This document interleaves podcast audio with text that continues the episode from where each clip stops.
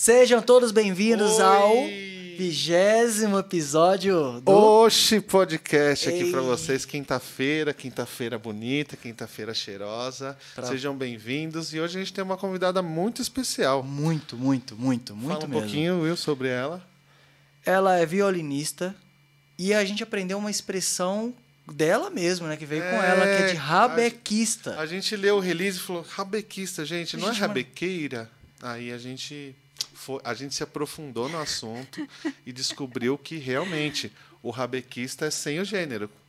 Né? Então, seja muito bem-vinda, Vanessa. Vanessa Dourado. Vanessa, muito obrigado, viu, por ter aceitado esse, essa agenda. Nessa agenda. É, E os nossos convidados, eles, têm, eles são muito ativos, eles fazem muita coisa. Que é muito bom, E aí né? É sempre Porque- difícil, mas eles sempre arrumam um jeitinho de, de comparecer pra gente bater um papo bem legal. Ai, Então, obrigado. Mandei mensagem pra ela às sete da manhã, ela já estava acordada, acredita? E trabalhando. Você mandou a mensagem só pra falar assim, ah, quando ela acordar às 10, ela responde. É, e né? ela Mas já aí tava trabalhando. respondeu, é. Vanessa, muito obrigado. Você é uma musicista que a gente admira muito. Né? Não só pelo seu talento, mas de tanta coisa que você fez. E a gente vai conversar sobre todos esses assuntos que não são poucos, né? Só da sua trajetória. Mas obrigado, viu? Poxa, Will, Heitor, eu que agradeço. É um prazer estar aqui com vocês no Osh Podcast. E vamos lá, vamos falar desses assuntos aí. Vamos lá, posso começar, então? Claro, com certeza. Eu gostaria que você. é, Ah, eu acho que é, é sempre legal para contextualizar as pessoas que estão assistindo, as milhões de pessoas que estão nos assistindo, né? Ah, fala um pouco sobre você. Tá bom, eu vou falar. É, bom, eu sou de São Paulo, né? Nasci aqui. E desde criança eu tive uma educação musical, assim. Meus pais são músicos amadores, é, músicos de igreja, né? Igreja evangélica. E eles sempre tiveram, me colocaram nesse meio musical, porque eles sempre cantaram, tocaram muito, né? Então eu, eu comecei assim, já num ambiente muito musical, né? Cantando em coral, dividindo vozes. Então, depois de um tempo, eu comecei a querer me interessar, eu comecei a me interessar realmente por música, né? Fazer, eh, tocar. Eu, na verdade, quando eu era adolescente, eu já não conseguia ver outro caminho para mim a não ser música. Assim, com 12 anos, eu já, fal, já falava, não, eu quero ser musicista, quero tocar. E foi aí que eu comecei a aprender violino, né? Comecei a aprender violino e aí eu fui gostando muito, gostando muito. E aí, com 16 anos, eu entrei na primeira orquestra, que foi a Orquestra Jovem do Estado, de São Paulo. Aos 16 anos, entrei na IMESP, que antes era o LM, né? Quando eu entrei. E aí, depois disso, eu comecei a estudar bastante e me inseri mais ainda no meio musical, erudito, principalmente, né? Aí eu fui até os meus 20 anos tocando exclusivamente música erudita, né, em orquestras. Comecei a fazer faculdade, fiz faculdade na, na Cantareira, faculdade de Cantareira, com a Lisa Fukuda. É, violinista erudita mesmo, né? E aí depois eu fui conhecendo a música popular, me interessando bastante e fui conhecendo, conhecendo, conheci o choro principalmente, né? E aí, através do choro, eu comecei a conhecer outros gêneros brasileiros e comecei a me envolver, estudar. E, e é isso, aí tô aí na, tô aí na Que vida legal. até hoje. Você falando assim, parece que. Não sei, será que a música brasileira, ela, como você tocou o erudito, você foi trilhando esse caminho, me parece umas histórias que aconteceu com muitos músicos, assim, né? Que eles começam no erudito, aí vai pro popular e se apaixona, aí vai conhecendo, por exemplo, você é violinista, mas acabou conhecendo a Rabeca, né? Como é que é esse processo de. é, que, não sei se. É, não é questão de visar, mas vocês sempre trilhar esse caminho, cair, sempre cai assim na música popular.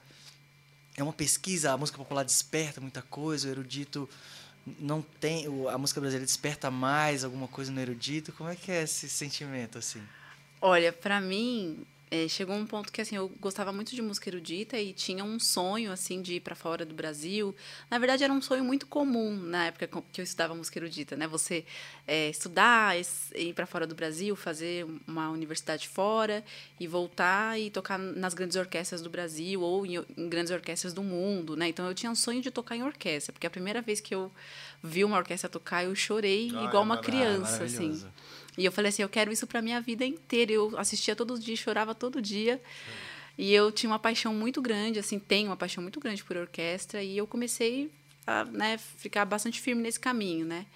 Só que em um determinado momento eu sentia falta de desse lance da criação, assim, sabe? Que eu acho que é uma coisa que a música popular brasileira tem muito, assim, esse espaço para você criar, para você fazer o seu som, né?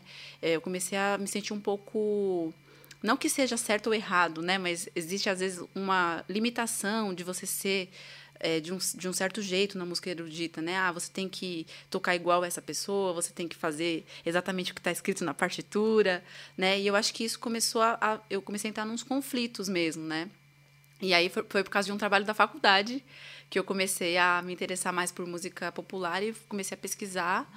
Aí comecei a ouvir, principalmente uma referência muito grande para mim hoje também, que é a Renata Rosa. Eu comecei a ouvir muito Renata Rosa. E ouvia também é, choro, né? Música, é, principalmente Pixinguinha, né?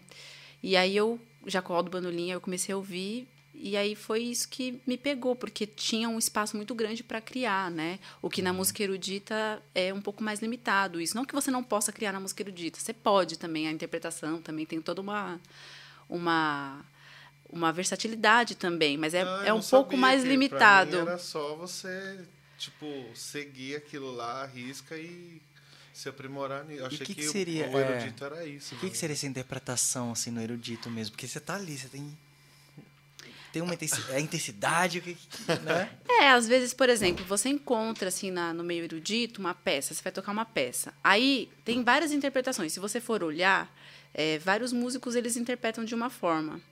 Então, você pode também criar sua interpretação para aquela música. Num lugar que você pode fazer um piano, mas você pode fazer um acento ali que onde não tem, de repente, acho que tem uma tem um limite assim, claro, você não pode também descaracterizar a música, a obra, porque isso já já não permite, mas eu acho que existe uma uma questão de você é, interpretar, né, interpretar dentro de um de um estilo, né? Por exemplo, a música barroca. A música barroca, ela tem vários estudiosos que confrontam na, no que foi a música barroca, no jeito de tocar. Então, já tive maestros que falavam assim: ah, a música barroca você tem que fazer assim.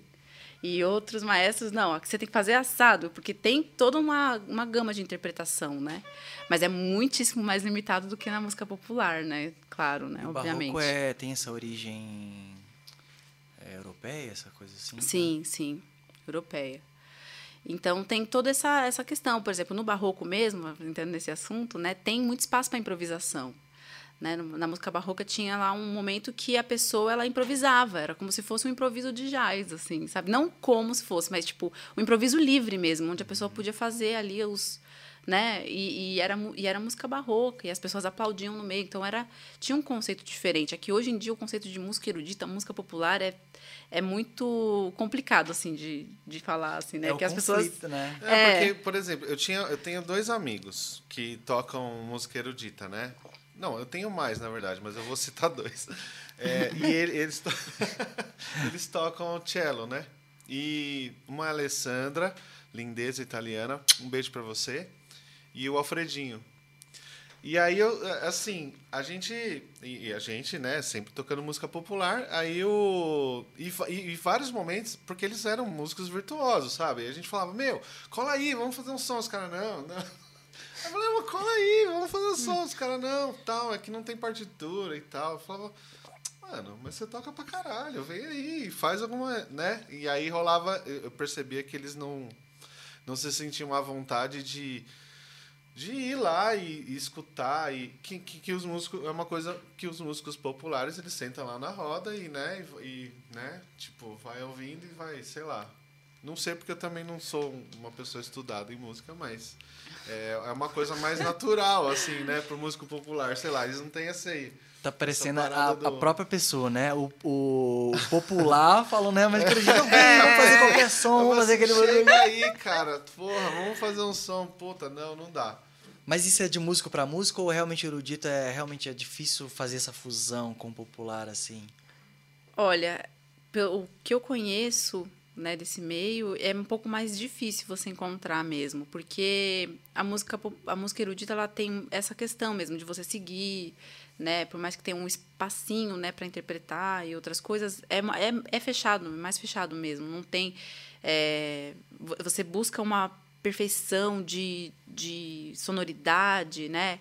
De técnica, né? Uma, uma, uma, questão técnica, tem uma questão técnica muito forte a música erudita, né? De você estudar muita técnica, de ser virtuoso, de tocar limpo, de tocar com som, que você está tocando aqui e a pessoa vai escutar lá na esquina, sabe? Tem todo um, um, um lance nesse sentido, né? E a música popular, eu acho que é, é justamente isso, essa abertura para você criar mesmo, de você sentar com os outros e compartilhar música de uma forma diferente do que é uma orquestra, né? Na orquestra todo mundo ali concentrado, tocando junto, sentindo aquela energia junto, mas de uma forma muito diferente do que é a música popular, onde você tá tocando, tá improvisando, faz uma frase aqui, criando na hora, né? Então, isso é, é bastante diferente. Para alguns músicos eruditos se assustam um pouco, porque é realmente você tem que.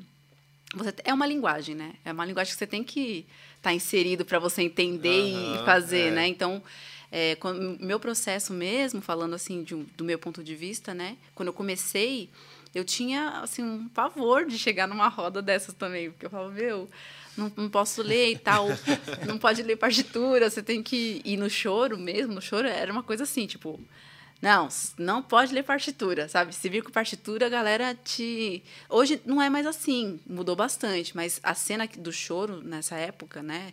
É, já estava acabando também essa cena, assim, mais, mais rígida, assim, né? Mas a galera falava que você chegava com partitura e tiravam você da roda, entendeu? e aí, é, desqualificado. Não...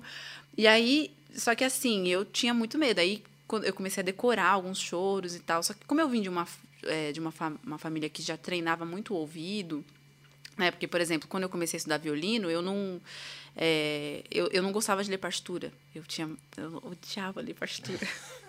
e aí eu falava, meu, eu vou decorar tudo. E eu já ouvia tudo, né? Então eu, eu só ouvia e e ficava to e tocava e, e sem precisar ler.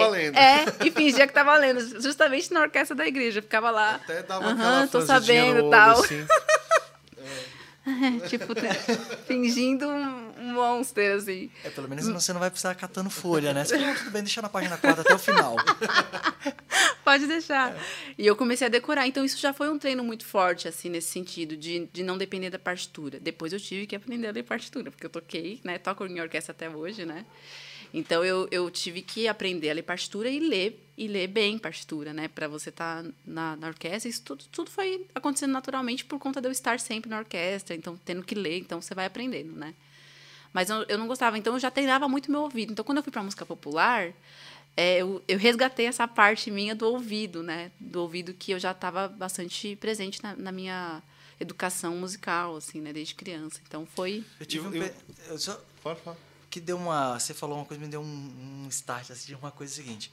O erudito, quando você tá ali no erudito, aquela coisa bem assim, né, focada, né, ele te ajuda no popular, assim, uma forma, nossa, essa postura que eu tenho aqui me, me dá uma desenvoltura no popular. E o popular também te dá alguns benefícios para o erudito ou, na verdade, atrapalha um pouco por ser uma coisa mais, mais solta? Como é que é essa transição de, dessas duas culturas, assim, de execução, de postura? Olha, vou te falar que se você tem os dois, não tem como dar ruim, assim. Não tem como ser ruim, sabe? Porque é, mesmo quando eu comecei a tocar música popular, eu percebia que para mim era, um, era mais fácil algumas questões técnicas. Então, eu ia tocar choro. Choro é uma linguagem muito virtuosa, né? Nossa. Então, eu tocava choro, então eu, eu já tinha uma, uma técnica por vir do erudito, já estudava muitas peças difíceis, já estudava muito, já tinha estudado muito só arco, eu estudei dois anos só de arco, de violino, sabe? Só, só o arco, só ficar estudando arco. Nossa, e como é que é estudar só o arco? Sim, ah, exercícios técnicos, tem vários exercícios. Assim, é, para você. A minha professora Elisa Fukuda, que foi a última professora que eu, que eu fiz aula, ela, ela viu meu jeito de tocar, ela falou assim: olha, a gente vai precisar de dois anos para você. Caraca! Só então, colocar a sua é técnica gente, de então. arco. Meu Deus! Cinco Mano, anos. imagina, a mestra olha para você e fala: hum, dois anos aí. Nossa. Você olha para mim e vai falar quatro aninhos aí para você. Cara, mas qual que é o processo disso de dois anos? A mão, o jeito. É, tem bastante exercícios, né, para você fazer, porque, por exemplo, o, no caso do arco, né, o arco do, do violino, ele e da rabeca também é um outro instrumento, né? É um instrumento. Eles falam que o, o violino é o arco, na verdade, né? Porque aqui a gente trabalha a afinação, né? Tem toda a questão da agilidade, da digitação, Mas quem vai tirar o som mesmo é o arco. Então, tipo, tem toda uma questão de você, de controle do arco, é, de região, de tipo de som que você vai tirar, se é mais, se é um som mais fechado, se é um som mais aberto, é, os ataques de arco também, como você faz os ataques de arco, como que você faz mudança de corda sem esbarrar nas cordas. Então tudo isso são milhares de exercícios técnicos que você pode fazer e, e como o violino foi um instrumento muitíssimo é, trabalhado, explorado, né, mais de 500 anos de métodos e pessoas estudando esse instrumento, né, então, tem muita técnica, tem muito método, muito material de estudo, né? Inclusive, tem milhões de técnicas de violino. Tem técnica russa, técnica é, americana, tem vários tipos de técnica, assim, né? Então, é, é, bem vasto, assim. Então, tipo, eu fiquei esses dois anos estudando essa técnica dessa minha professora, né? Que é uma técnica vienense de tocar, assim. Então, é, tem todo esse lance. Mas a gente estava falando... Não, faz tempo que você porque você transita nos dois mundos. Você é tanto musicista erudita quanto popular. Uhum. Você se considera mais erudita, mais popular, meio a meio? Eu me... Esse cálculo aí, viu? É, ah, mano, é, é, é, o que ela acha que ela, sei lá, entendeu?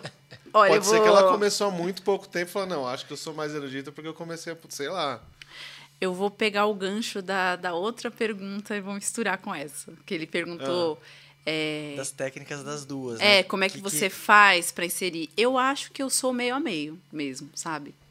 Porque como eu tô na orquestra, toco em orquestra, quando eu tô lá, eu já tenho uma resposta de estar ali, assim, sabe? De, de acionar as técnicas de como tocar em orquestra. Então, é, já clico um botãozinho ali que que eu já entendo como funciona meu arco. Não que em algum momento não tenha atrapalhado o fato de eu estudar o erudito ou o popular no erudito, sabe? Em algum momento isso chocou, mas eu acho que é uma questão de você saber lidar mesmo, sabe? De você com o ambiente ali, com o ambiente, com a sonoridade, ah, que é esse tipo de som. E se você treina sempre, né, você consegue ter essa memória. Ah, aqui eu estou na orquestra, então eu tenho que usar o arco mais longo, tal. Então aqui eu tenho que usar tal esse, esse tipo de técnica, né? No popular é, aqui eu tenho que soltar mais, aqui é mais ouvido, aqui eu preciso estar tá, fazer mais esse swing com arco, aqui eu tenho que usar menos é, arco. Mas aí você está falando de uma educação muito grande mesmo, porque às vezes não dá vontade de você estar ali no erudito e falar, vou fazer um, um popular aqui, não, não, não, te atrapalha assim, mas realmente virar uma chave. Vai dar uma roubada, né, mano? Você não pode, né? Não, não é. sim, mas eu falo justamente isso, se atrapalha algumas coisas por você estar tá fazendo os dois. Olha, eu vou te falar que só me ajudou a fazer os dois. Hoje em dia eu, eu tô na orquestra e eu fico escutando as harmonias, por exemplo. Eu fico, hoje eu tenho uma, uma outra percepção. É claro que eu não vou sair improvisando nas, nas, na, nas, nas pausas, né? Você levanta. É o né? oboé, né? Solo de oboé. Aí eu vou e tesouro e. não, isso não vai acontecer, né? Mas, ao mesmo tempo, é, é uma coisa de soltar também, porque eu acho que existe um, um, uma, uma questão, porque como a música erudita é muito. É, é muito certinha, tem que ver tá, tudo que está escrito, tem que fazer tudo que está escrito, os músicos acabam se prendendo até musicalmente. Então, eu tive muitos amigos, e eu mesma passei por isso, de sentir a musicalidade presa, porque é tanta coisa, você tem que pensar na técnica, você tem que pensar em tudo, e você, não, às vezes, não relaxa para curtir a música. Né? Então, aquele, aquele choro que eu tinha, choro de chorar mesmo, né? Uhum. Quando eu ouvi a orquestra, de emoção, de felicidade, aquilo depois de um tempo eu fui, fui perdendo, porque foi tanta pressão em cima que eu fui deixando de gostar de tocar, assim, e eu acho que isso é, um, é um problema muito sério, assim, inclusive... Você acha que muitos músicos acontece isso, de, de música erudita? Perdem, perdem, perdem, desculpa, assim, mas perdem totalmente o prazer, assim, de tocar, o tesão de tocar, sabe? Porque às vezes é muita, muita coisa. Eu conheço músicos, não estou falando, não tô generalizando, tá? Eu conheço músicos de orquestra que curtem muito, que faz, que, que gostam, que mas eu conheço também muitos que são extremamente assim, perderam já, estão lá acomodados, não só vai lá para ganhar o seu dinheiro mesmo e, e a, o prazer de tocar a música, às vezes isso fica em segundo plano, assim, né? E a questão do erro do erudito, assim, tem músico que tá ali na orquestra, o erro é, é acontece ou é minimamente do que no popular, às vezes. No popular, às vezes você dá um errinho ali, escapa uma nota. No erudito tem isso, assim? O erudito tem, tem bastante também. É. Mas é porque eu acho que, é, pelo menos a educação musical que eu tive no, na, no meio erudito, errar era um problema muito grande. muito grande mesmo. Assim, nossa, eu errei, se sentia mal, não sei o quê. E alguns professores, eu percebo que tem é, principalmente os professores mais antigos, assim, tem uma, às vezes tem uma, não todos, tá? Também não estou generalizando.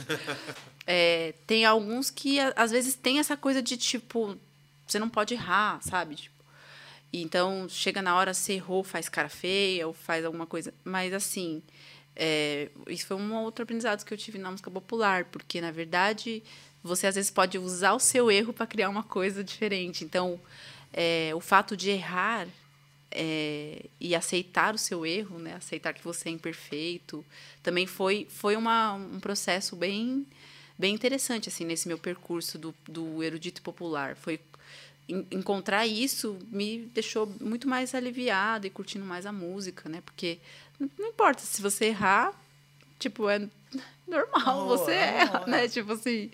Então, você criar a partir disso, né? E antes eu fazia isso, eu, eu errava, fazia uma cara feia, assim, na hora que eu errava, assim. E, e, é normal também, às vezes você fica. Você quer acertar, você estuda para acertar, né? Você estuda para tocar. Mas às vezes é, pode sair do seu controle e é isso, né? Tem que aceitar, deixar fluir. Então, isso foi.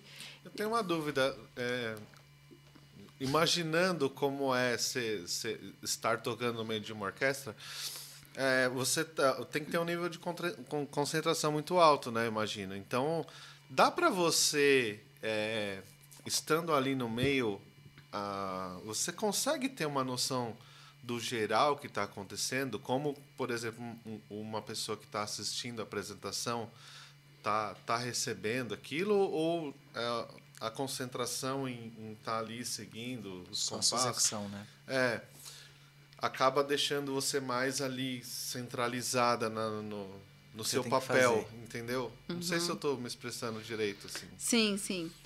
É, eu acho que tem uma, uma questão muito forte mesmo de, de se focar ali, né? Porque é, a orquestra, ela soa como um instrumento, né? Ela é um instrumento gigante, assim, né? Ela, então, tipo, é, é uma coisa que tá todo mundo ali. Claro que, às vezes, você faz uma interação ou outra, mas isso é mais...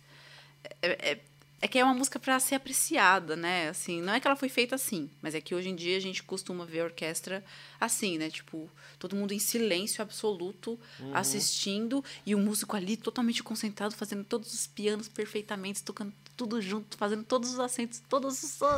Sabe? tipo, então é, é um nível realmente de concentração e, e isso acaba perdendo. É, uma, é um nível de apreciação também que as pessoas né, para ver uma orquestra, né? Tipo, tem que desenvolver também, porque se às vezes tem, por isso que tem muita gente que às vezes dorme assistindo orquestra, né?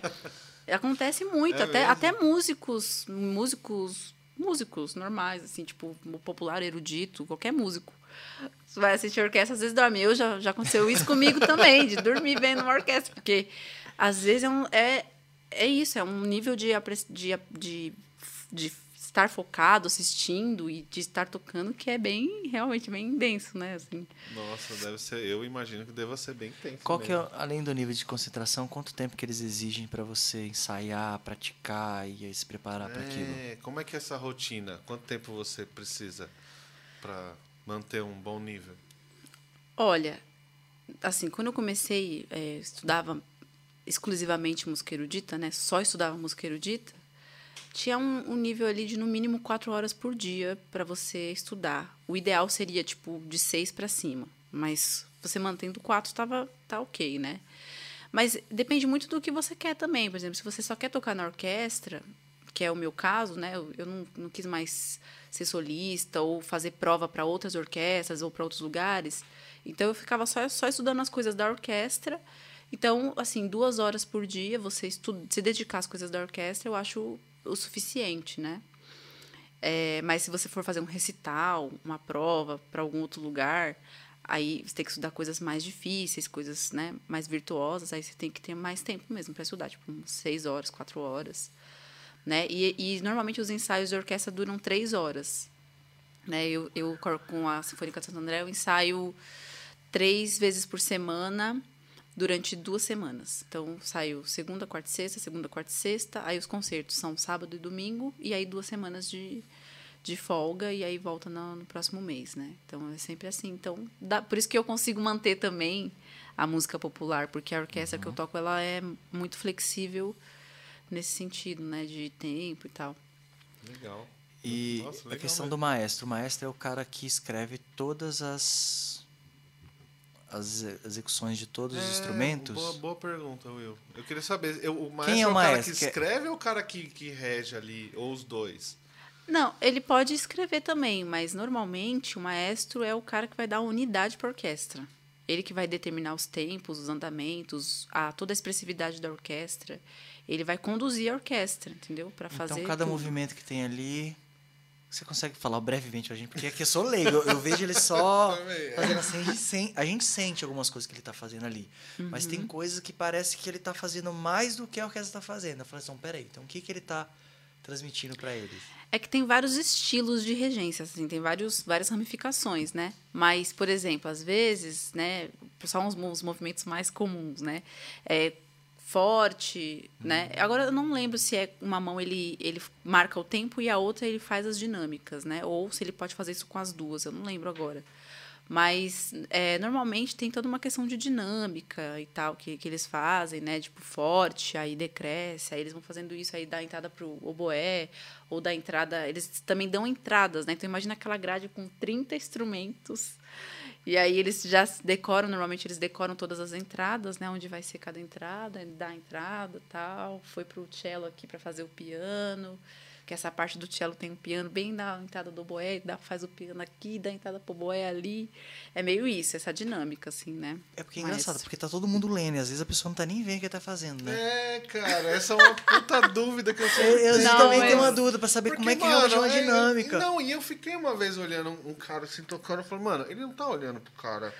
E o cara fazia. E ele Ou nem, eles têm uma visão tava só, tipo, panorâmica, assim, que você tá aqui, mas tá. Né? Porque tem um cara ali, o cara tá É. mandando, né? Na, na orquestra, como, vo- quando, você olha ela, você vai ver que tem só cordas na frente, né? E os outros instrumentos. É, madeiras, metais e percussão. Normalmente essa ordem aqui, né? Você vê que ela deu. Ela, ela falou, tipo, chupa os outros instrumentos, aqui é cordas, né? Você- Não, é, é que falou- cordas falou- o peso. Ela- assim, ó, você vê que é cordas e o resto. Não, nós estamos lascados, então nós tá criando a bomba, nós estamos. Não, zoando, gente, não foi, não foi nesse sentido. Mas. Mas foi um pouquinho, né? É porque, é porque no, no- o que eu quis dizer mais é porque na frente da orquestra tem muita gente, é onde eu vou dar esse exemplo maior para vocês. Por, por exemplo, como tem muita gente nos- nas cordas, é, o, é o naipe- os naipes que tem mais pessoas tocando, né? Se você for ver os outros naipes, né? O resto. Se você for ver os outros naipes, eles, tão, eles são três, quatro, tipo, quatro, três flautas, três clarinetes, dois oboés. Então, são menos pessoas. Né? É, Mas nas jeito, ser cordas. Porque é mais alto. Sim, É, e você tem uma questão de, de intensidade. pra- Isso. Tem uma questão de intensidade. Então, no- nos primeiros violinos, por exemplo, tem sete estantes. 14 pessoas tocando enfileiradas.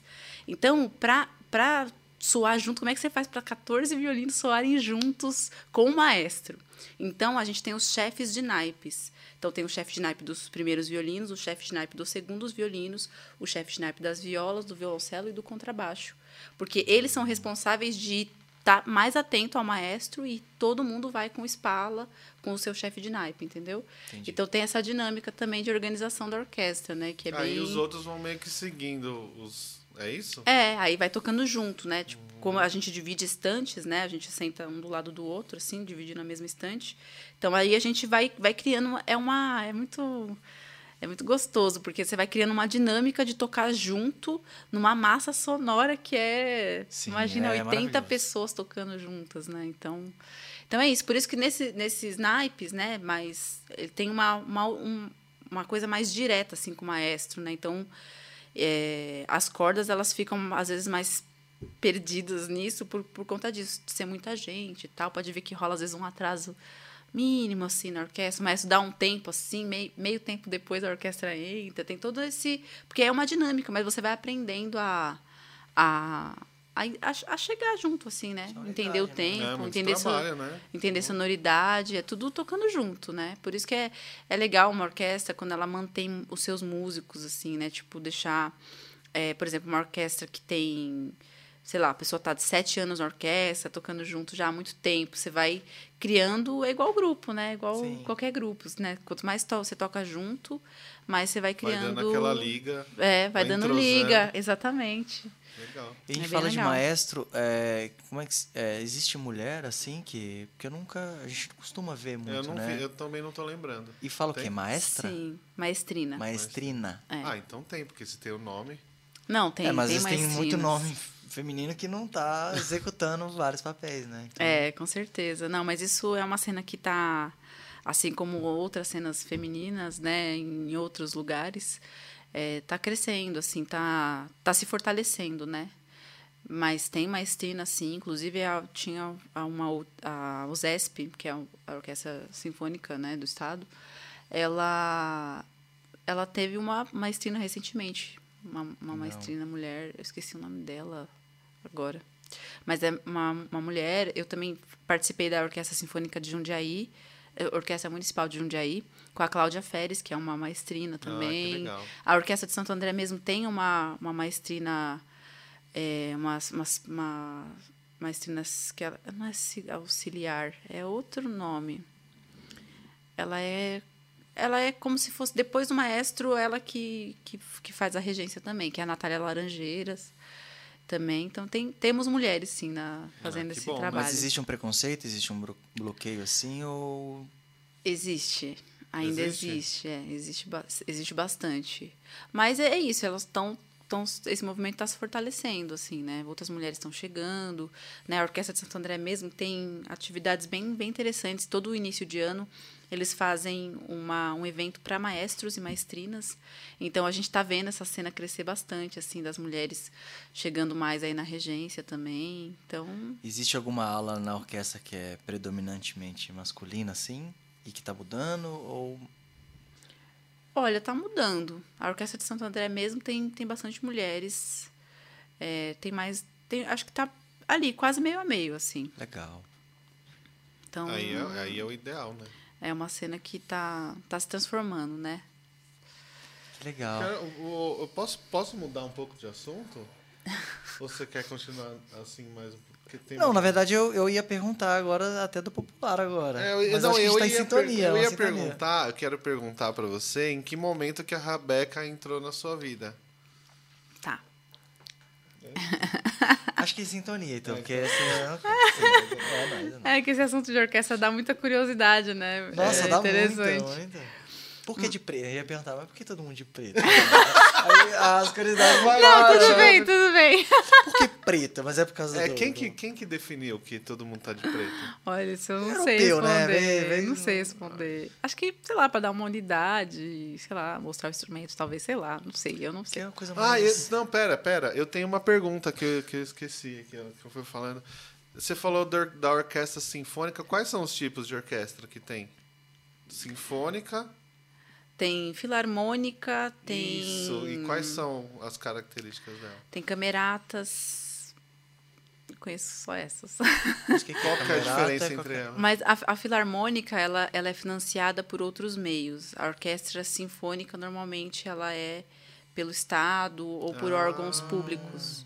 Não é né? pelo instrumento. A viu? filarmônica- Nossa, eu achei que. Nossa, nada a ver. gente. Não, não vou nem falar o que eu achei que era, porque. Não, Pode falar, é bom Pode que falar, talvez a dúvida de muita problema. gente Não, aqui. achei que era por conta de instrumento mesmo. Eu também tipo, achava, filarmônica- Ah, uma, a filarmônica deve ter, sei a lá. fila de harmonia. Mas- E, o, e, o, e a percussão lá atrás, o restante. Filarmônica. Eu achei que era nossa, exatamente. Não, mas é. Ah, a então é- orquestra é o mesmo formato. É o mesmo formato. Sempre. É.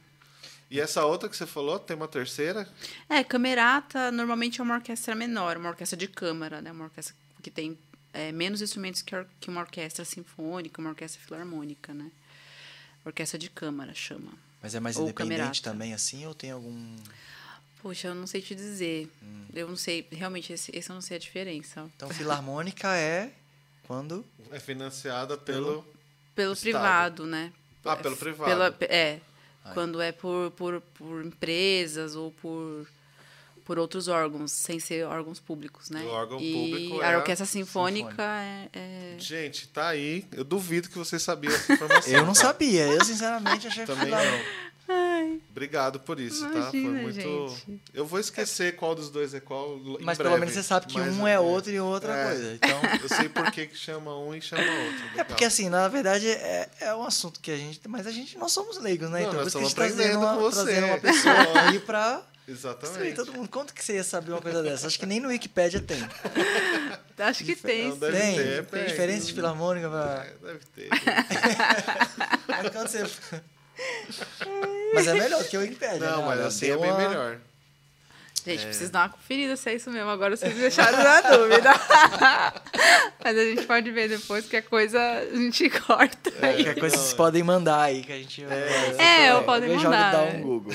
É isso aí. Faz tempo que eu vi isso aí, mas eu acho que é isso mesmo. É, a então a gente agora Ah, Acho que é. pra- Mas. E a você Ra- nem- você pegou a Rabeca, você estranhou assim ou foi já, tipo, peraí, vou tirar um É, som. não, mas, aqui. mas como que você decidiu? Falou, não, vou pegar essa, esse instrumento aqui também. Pra- Olha, é, assim, eu nem pensava em pegar a Rabeca. Eu via, eu falava assim, não, não, não, não vou, sabe? Tipo, é uma coisa. Porque quando eu comecei a ouvir Rabeca, eu comecei a ouvir a Renata Rosa tocar, né?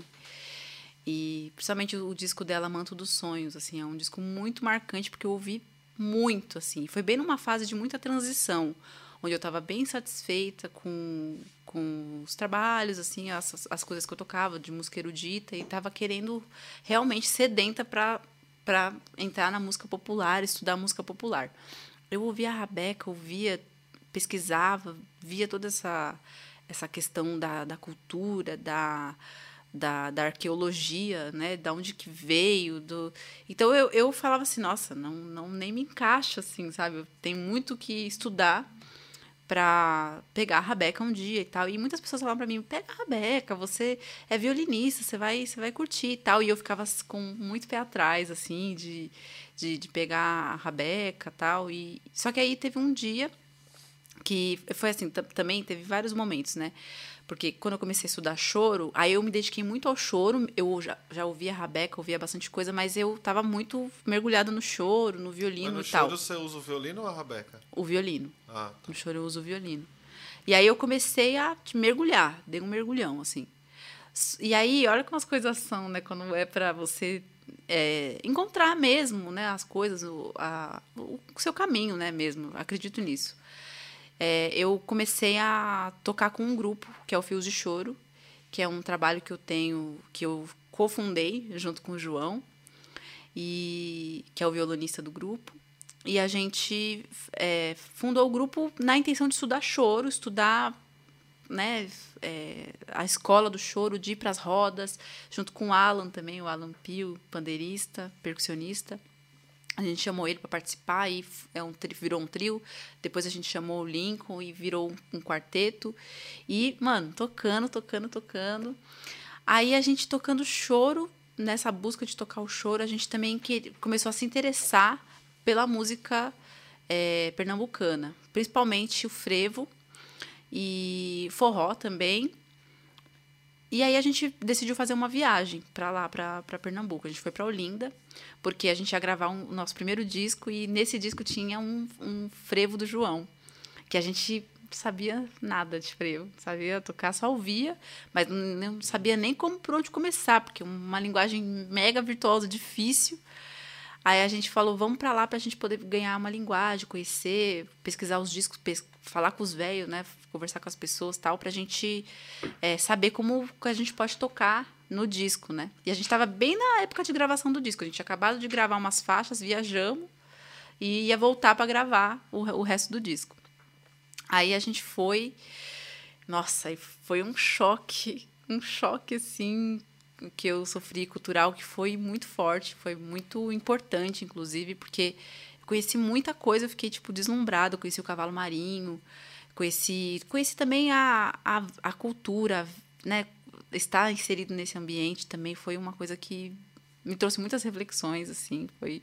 E aí a Rabeca voltou, eu vi a, Ra- é, reencontrei a Rabeca no cavalo marinho, que eu fui, a Renata Rosa estava lá tocando também, eu fiquei, meu, Rabeca, né? Acho que eu quero uma Rabeca, acho que eu tô querendo uma Rabeca.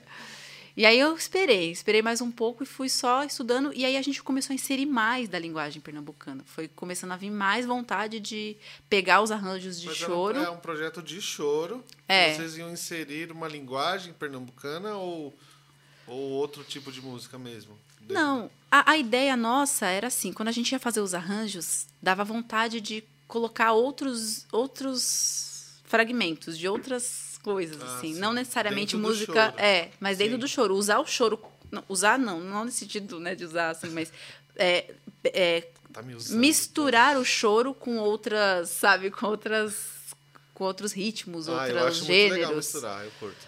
E aí a gente começou a fazer e começou a, a ver um resultado, assim, começou a gostar da sonoridade.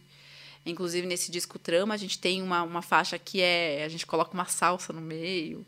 Tudo tentativas da gente colocar outros ritmos, né? E o próprio nome do, do, do disco, que é Trama, veio de uma música que a gente colocou frevo, forró, cavalo marinho e choro.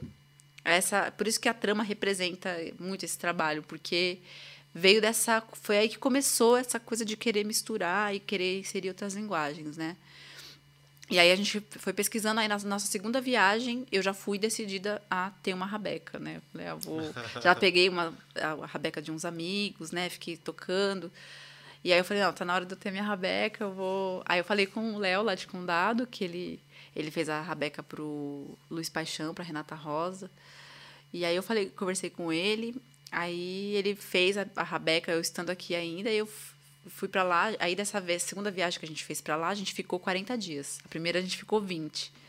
Essa segunda foi 40. E a outra era pra morar, mas não deu certo que a pandemia chegou. Ai, puta. É. Mas... Nossa, aí em definitivo embora pra lá? Não, eu, eu falo brincando, porque o, a gente quer muito voltar, assim, a gente tá morrendo de vontade de voltar, mas a gente pensou, várias, vários momentos pensamos em vamos, vamos morar lá pra, pra conhecer mais, né? E a gente pensou real mesmo, vimos casa e tal. Mas, mas aí teve toda essa questão da pandemia e várias coisas, né? Mas aí a gente foi, foi isso. Eu fui para lá nessa segunda vez, trouxe a Rabeca, aí eu comecei a, a estudar a Rabeca, a, a tocar. Principalmente a minha, minha maior referência é o Luiz Paixão e a Renata Rosa. Né? Então eu tô. E o Nelson Rabeca também. Nelson da Rabeca, o Cláudio Rabeca também é um, é um, um outro. São, são estilos, né? E o Siba também, eu comecei Nossa, a ouvir mais né? né, essa sonoridade dele.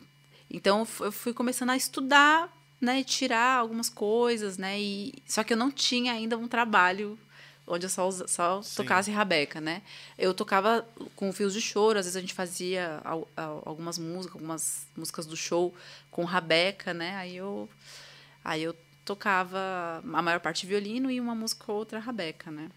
Porque é uma coisa que eu ainda, assim, tô estudando, né? Depois começou um processo de compor na rabeca, que também foi bem interessante, assim. Aproveitando isso, esse gancho aí, qual que é- são as principais diferenças que você percebe entre o violino e a... Você falou que era outro instrumento, né? Completamente diferente. É, é, é um outro instrumento. A rabeca, ela, ela é construída de uma forma bem diferente, assim, a madeira, é, a afinação, né, muitas vezes, né, a afinação dela. É, o material mesmo que ela, é constru, que ela foi construída é bem diferente. O arco é bem diferente, né? O arco do violino é um arco é um arco grande, Mais né? longo, né? Mais longo e, e o arco também ele é um arco virado para baixo, né? O arco do violino.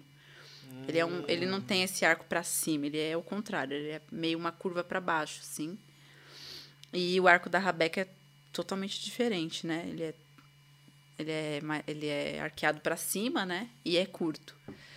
Já muda E- completamente ali a. Já muda, porque você vai pegar ali o. Você vai Vai passar o arco, arco. Quantas voltar. vezes eu não fiz isso? Eu, eu passei o arco reto, assim. ah,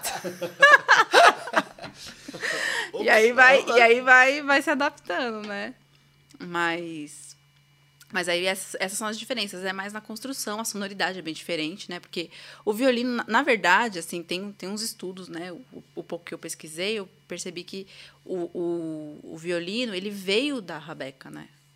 É que o, a Ah, o rabeca violino que veio da rabeca? É, é que a rabeca, ela é, é um instrumento que está no mundo inteiro, né? A rabeca está no mundo inteiro há muitos e muitos anos, muitos, an- muito antes do violino, entendeu? Cara, olha É só. milenar, né? Não, Milenar. não, Ela é milenar, Cara, é. eu achei, olha só. Hoje tá sendo um dia esclarecedor pra mim. Tá, não, vai dormir assim, de olho aberto hoje, hein, tá sendo.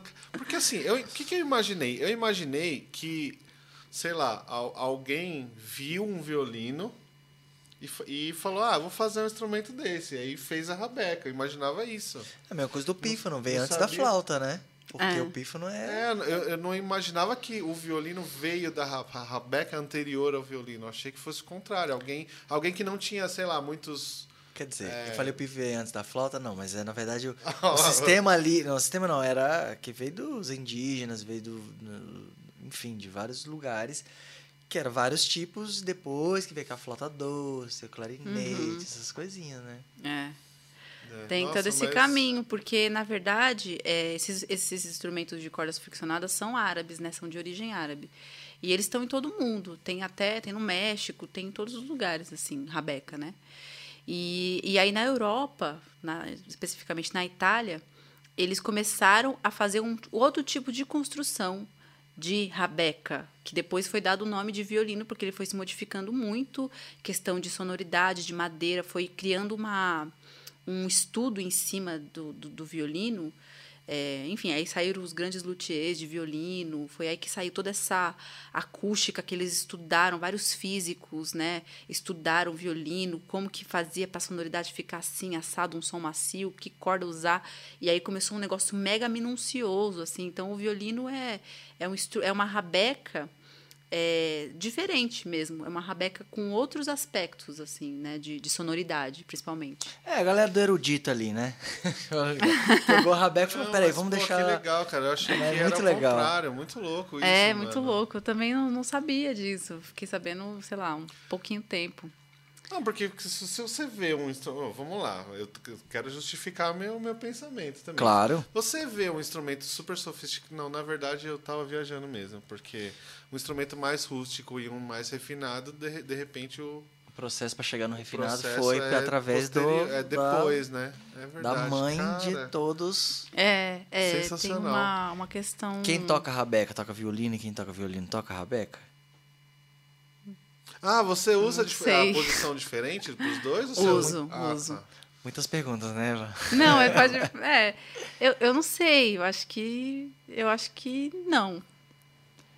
É porque você tem que. Por exemplo, acho que no, no meu caso, dá para você pegar a rabeca. Né? Dá para você, por exemplo, eu era violinista, sou violinista, e aí eu peguei a rabeca, né? Na hora que eu peguei a rabeca, é um, mano, é um instrumento diferente, de verdade. Pode ser parecido, mas é um instrumento muito diferente. E, e tem muita. Por exemplo, eu tenho uma, uma questão de tocar na rabeca parecida com o violino. Porque eu sou violinista, né? A minha escola principal é, violi, é, é violino, né? E, e aí eu estudo para ganhar uma sonoridade de rabequeira, né? De rabequista. Então, é, é, um, é, é linguagem. Então, eu acho que não é assim tão simples. Ah, eu, só porque eu toco violino, eu vou tocar rabeca, né? É uma coisa que, que eu, inclusive, estou correndo bastante atrás, de estudar cada vez mais, pesquisar os mestres, é, escutar a sonoridade da rabeca, im- i- imitar essa sonoridade que eu digo, não no sentido de fazer igual e tocar... Porque tem isso também, a escola da música popular tem muito isso de você é, tá com os mestres, ver o que ele faz e tal, mas também encontrar o seu caminho, né? Tipo, não Sim. imitar de tocar igualzinho, vou, vou ser igualzinho o Luiz Paixão, vou tocar igualzinho ele.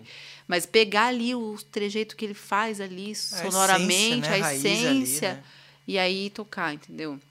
Por isso até que eu me considero ra- rabequista, né? Porque o rabequeiro, ele tem uma vivência totalmente diferente, né? Ele constrói o instrumento, ele tem toda essa questão de, de cantar, do cantador, de tocar.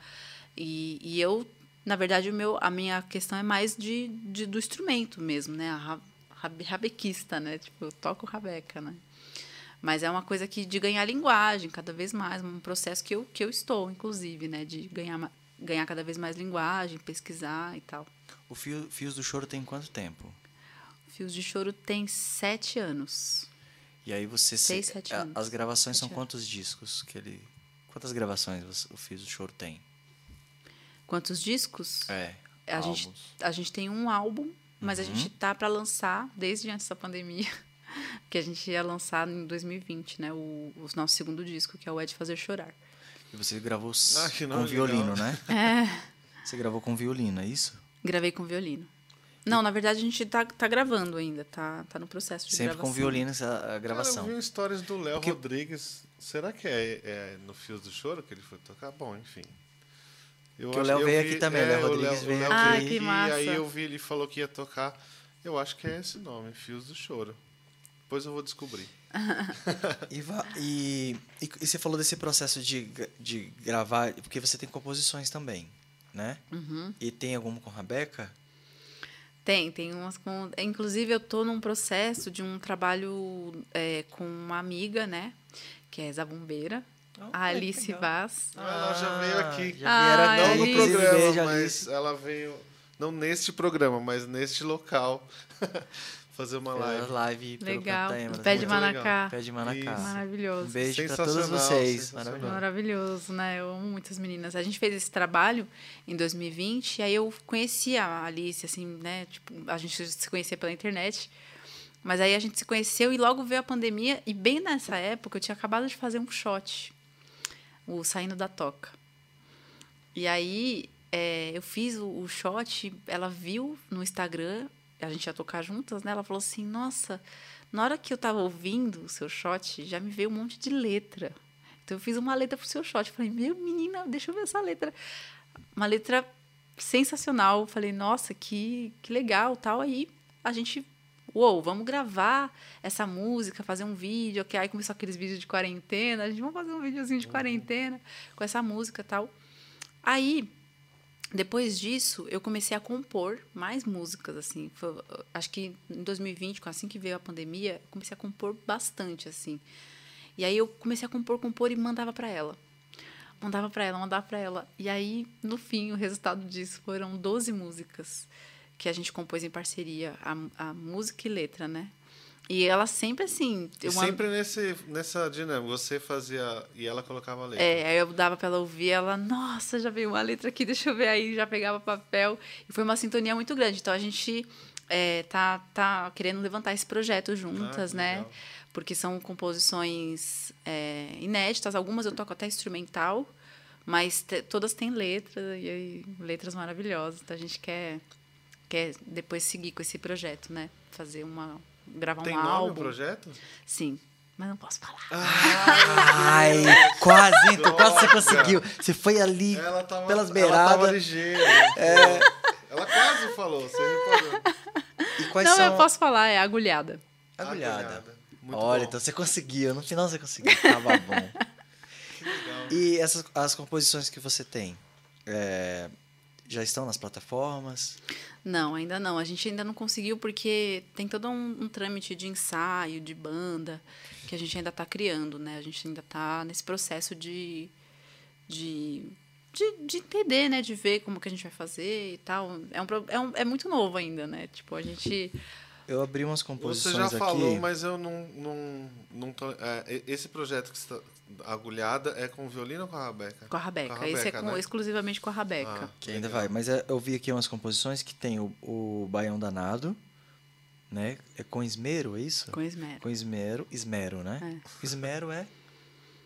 O que é esmero? Esmero É tipo- uma, um uma dedicação com carinho, com. Ah, tá. É com primor, com É. bastante... Como Verdade. fala? tá. atenção. com- É, cuidado. É. Com esmero, com Esmero cuidado. é uma palavra linda, aliás. É, É lindo. verdade. Agora eu me situei. Valsa número 2 e shot pra lua. É, Essas pessoas conseguem escutar, isso. certo? Você gravou com violino. Ou com... Gravei. Gravei com violino. Todas gravei com violino. Que legal. E como é que foi? Você quer falar de algumas dessas composições? Como é que foi compor isso aqui? Como é que foi gravar isso aqui? Quais que tá aí mesmo? Tá aqui o Baião Danado, com esmero, valsa número 2 e shot pra lua. Ah, posso falar. É, Essas do meio, né? O com o esmero e a valsa número 2, eu compus uma época bastante. que eu tava bastante envolvida com choro, né? E as outras, que é o Baião Danado e o Shot pra Lua, foi quando eu tava mais envolvida com, com forró, com baião, né? Estudando tal. Então elas têm essas. é, são bem diferentes, né? O Com Esmero é um choro que eu dediquei pro Esmeraldino Salles, que é um, um chorão, né? Um chorão pouco conhecido, mas é um chorão paulista. Mas é um trocadilho com esmero por É, causa do é? Ah, também, também. Também é um trocadinho aí. E ele, e ele foi um cavaquinista, baixista negro, e ele não foi muito, assim... Tem alguns trabalhos, inclusive o Jean Correia, que é um grande violonista, demais. ele gravou um disco ao meu amigo Esme, agora eu não lembro o nome do disco, mas ele dedicou o disco inteiro pro Esmeraldino, né?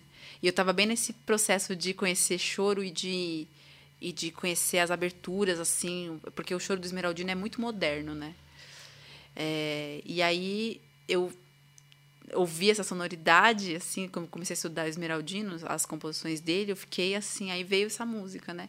E meu processo de composição é muito isso, assim, é muito auditivo, muito intuitivo, sabe? Eu, eu- de escutar, eu, eu acabo acaba vindo outras frases e aí eu vejo que é por influência daquela música, aí eu vou e registro, né? Então, é bem, bem isso. Aí essa música tem isso, assim, tem umas aberturas, assim, mais... é, que fogem da tríade, né? Aham. E, e aí, aí eu dediquei para ele, porque teve essa influência dele, né? Quem gravou com você essas, essas músicas? O Com Esmero, se eu não me engano, essas músicas daí que você comentou, elas estão no YouTube. Isso, tá no YouTube. E eu gravei, essa, essa eu acho que eu gravei com Fios de Choro no Sesc Instrumental, que, é, que foi um show que a gente fez no Sesc Instrumental em julho de 2019, que a gente fez.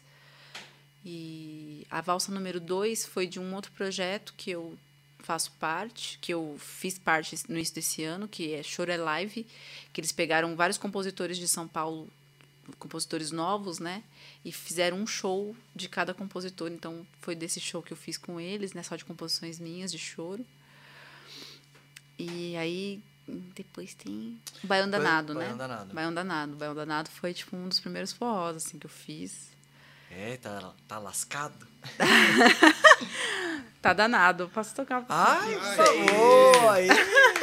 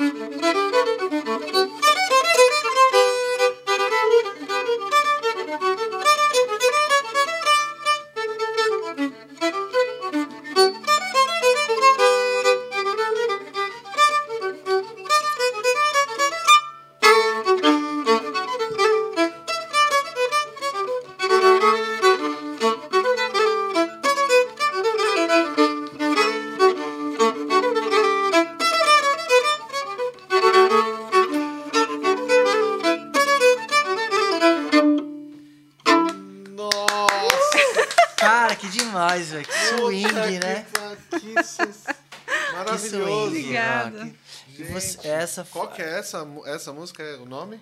Baião É, Danado. Baião Danado. Danado. Onde veio essa inspiração aí de fazer Baião Danado? Olha, foi assim, eu estava em casa estudando. Há- muitas composições saem assim, na verdade. Eu, de- eu deveria estar estudando. Mas eu estudo já, cara. Eu estudo. todas, todas, todas. A maioria, não, não todas. Algumas eu sei também, eu falo, nossa, agora eu quero. tô com essa frase aqui, porque tá na minha cabeça, aí eu já vou correndo pro piano, ou eu gravo no celular, depois eu vejo o que eu gravei, aí vou correndo atrás, vou vendo o que, que tava acontecendo ali, tentando lembrar, né? Pra esquecer também é um pulo, né? É, não, você tem que fazer na hora. Mano, tô no banheiro tomando banho. Sai do banho agora, vai gravar isso. Brincadeira. Mas é, é meio que isso, assim, já até, tipo, já no meio da rua já aconteceu. Mas o Baião Danado tava estudando. Foi uma dessas composições de, que eu tava estudando, e aí aca- acaba vindo a, o tema, aí desenvolve o tema, e quando você vê, você fez a música. Eu tava estudando violino, falando, peraí, vou tirar o violino agora. Eu tava estudando Rabeca, inclusive. E aí, aí veio essa. E, e aí é isso, né? Um processo, assim, meio que natural, assim, de estudo também, né? É o que você falou, também é um estudo, né? Num, encaro total como, como um. Claro, porque, nossa. Tá desenvolvendo a criatividade. É, Criando, exatamente. Desenvolvendo, executando. É, o estudo você tem que desenvolver É. alguma coisa. Não Com certeza, mesmo. com certeza. Isso a galera também consegue ouvir. Onde eles conseguem ouvir esse baião? Ó, esse baião tá no YouTube. Tá no YouTube, no meu canal do YouTube, Vanessa Dourado. É, mas logo vai, vai estar nas plataformas digitais. Que legal. Logo, logo a gente vai, vai fazer esse trabalho aí.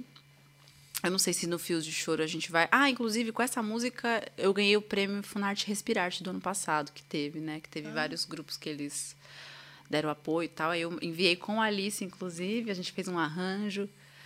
E aí a gente ganhou esse, esse Funarte aí, esse prêmio Massa, Que Funarte. legal, que legal. Bom, parabéns. Ficou junto Obrigada. com o Bruno. O Bruno também, ele foi no Respirate. Ai, também. que legal, É. né? Nossa, isso deu uma ajuda pra muita gente, É. cara, muitos músicos.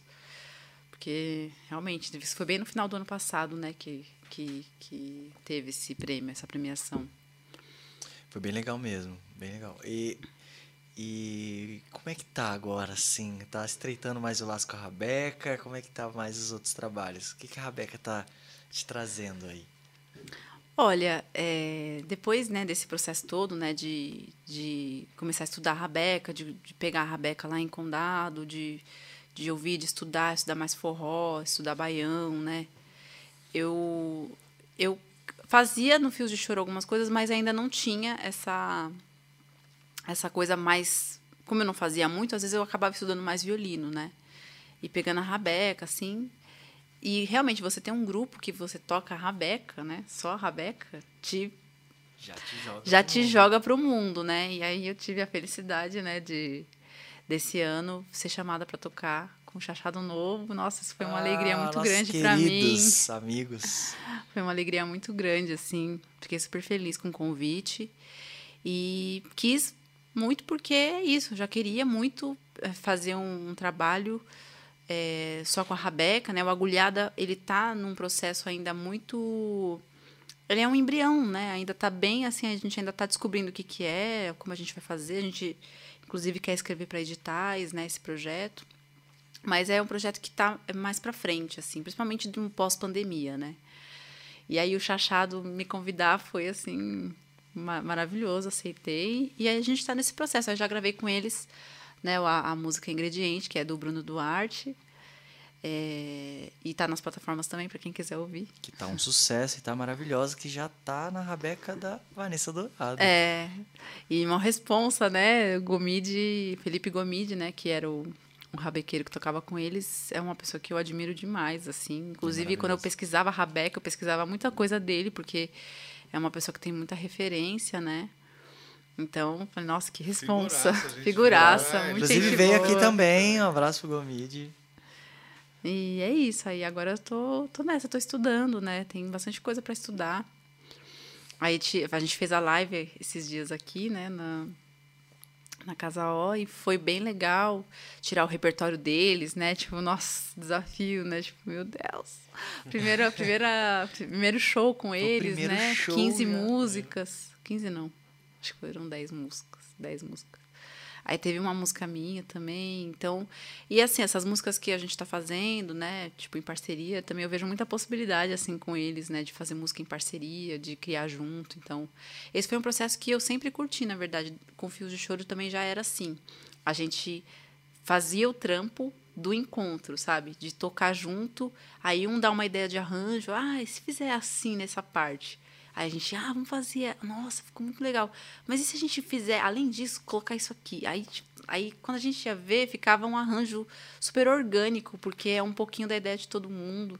Isso dá muita identidade, né? E o Chachado eu vejo que também tem bastante essa proposta. Então, é, ah, é um lugar que eu estou muito feliz de, Ah, de estar hoje. demais. Nossa, Feliz também. muito sucesso pra vocês. Tem só a somar. e maravilhoso. Vamos nessa. essa parceria com certeza.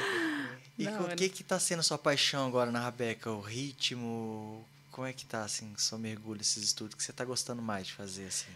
Ah, eu tô buscando mais a questão da sonoridade mesmo, né? É, como eu tenho, eu tenho um arco ainda muito violinístico, né? Tentando pegar umas arcadas, né? Tem umas, uns tipos de arcadas muito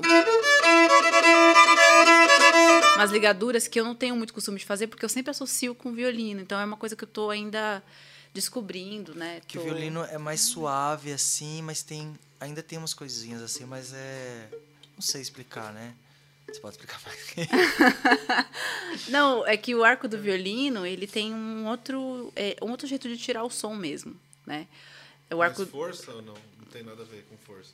Não, não tem, não tem a ver com força, tem a ver com, com a sonoridade mesmo. Na hora que você vai colocar o arco, tem toda uma, uma questão de técnica, é que tem uma intensidade, sabe? Você tem que deixar o som limpo. A rabeca, ela é uma coisa rítmica, é uhum. isso. É uma diferença grande porque o, o arco do violino é uma coisa de sonoridade e o arco da rabeca é uma coisa do, de fazer o ritmo mesmo, né? De você ter a. Fazer o resfulengo, fazer uma. Então, isso eu tô.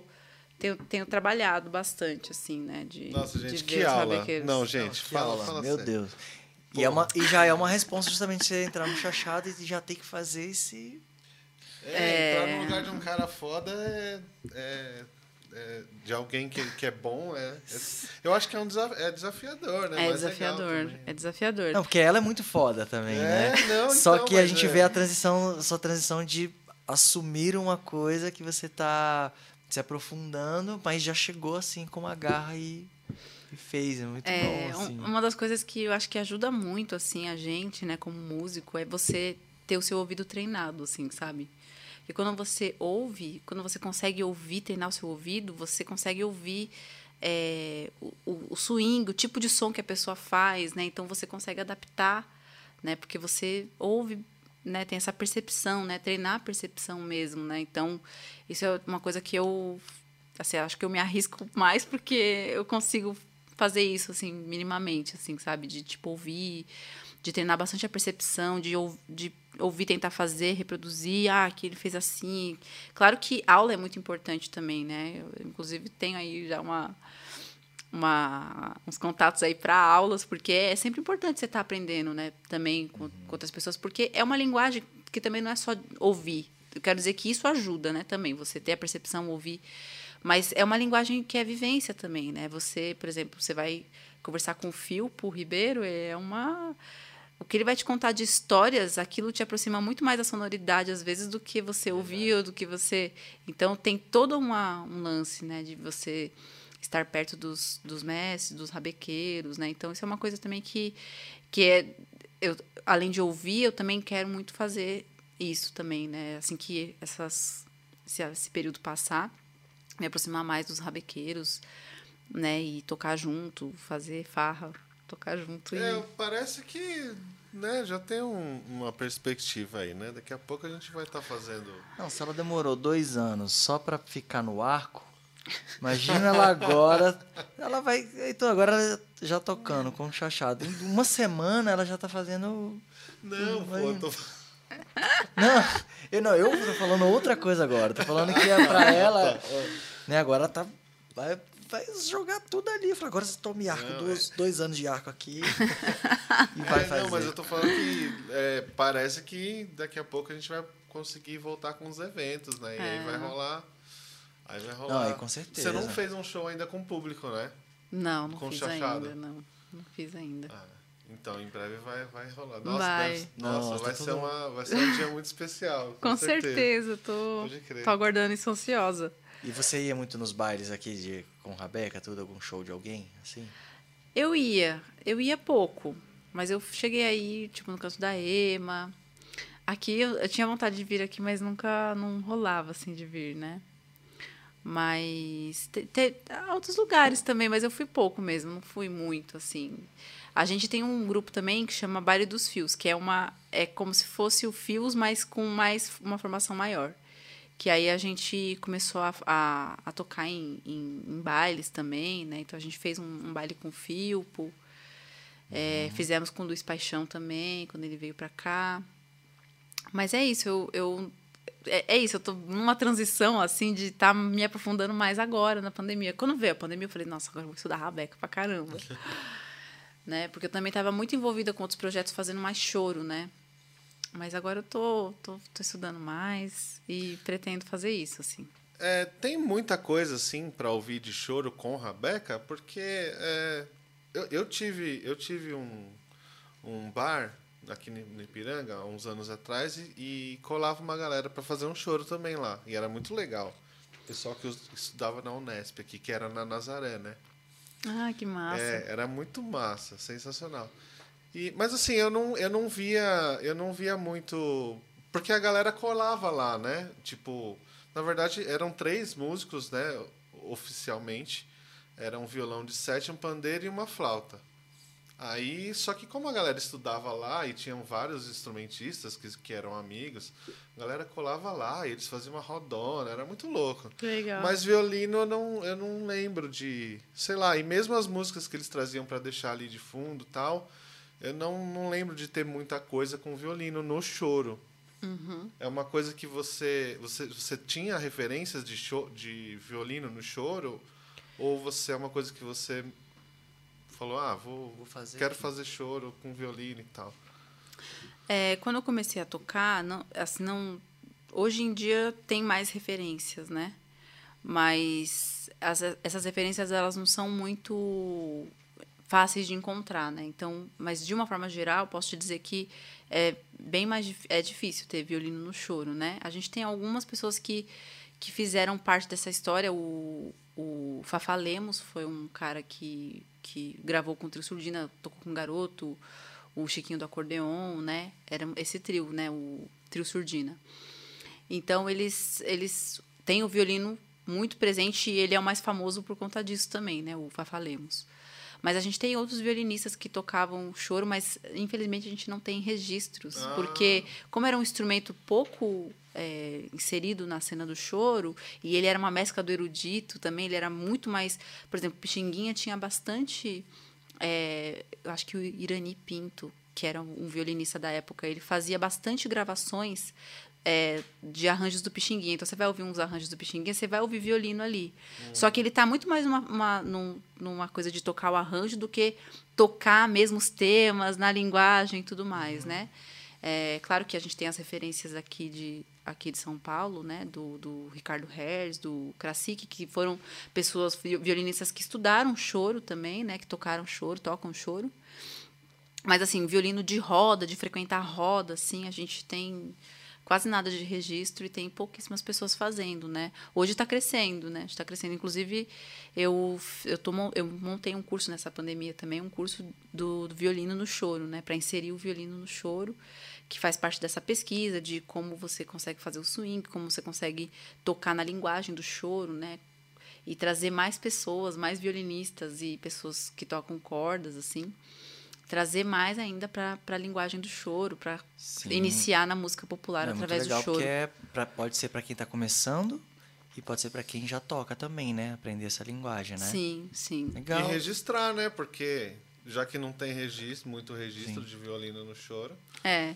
Então- É uma coisa que está crescendo, né? Uma coisa que, que, tá, que tá vindo mais, assim. Mas é isso. É, é porque é, é muito complicado quando você insere um instrumento que não, Que não- que não, você não tem a referência, assim, né? De, de, de, ter, ou, de ter outras pessoas, né? Ou, ou de, de o acesso a essas pessoas ser muito restrito, né? Então, fica mais complicado, é que você tem que ouvir bastante, tirar e tudo mais, né? Mas... se mas... chama gênios, né? Que os caras que, né? E as mulheres que, que né, não tem essa referência, vai lá e cria em cima, já criou referência para alguém. Então vocês vão ser referência daqui um, É, né? vamos registrar. Vamos, Vamos registrar pesquisar violino no choro, vai lá. Vanessa Você é Dourado. refer- não tem referência, mas você vai ser uma Você referência. vai ser referência. Ah, não, Sensacional. não, não tem essa ambição, mas mais o sentido de ajudar mesmo, sabe? Ah, Porque, sim. porque assim, eu acho que, principalmente essa questão do erudito pro popular, foi uma dor muito grande, assim, né?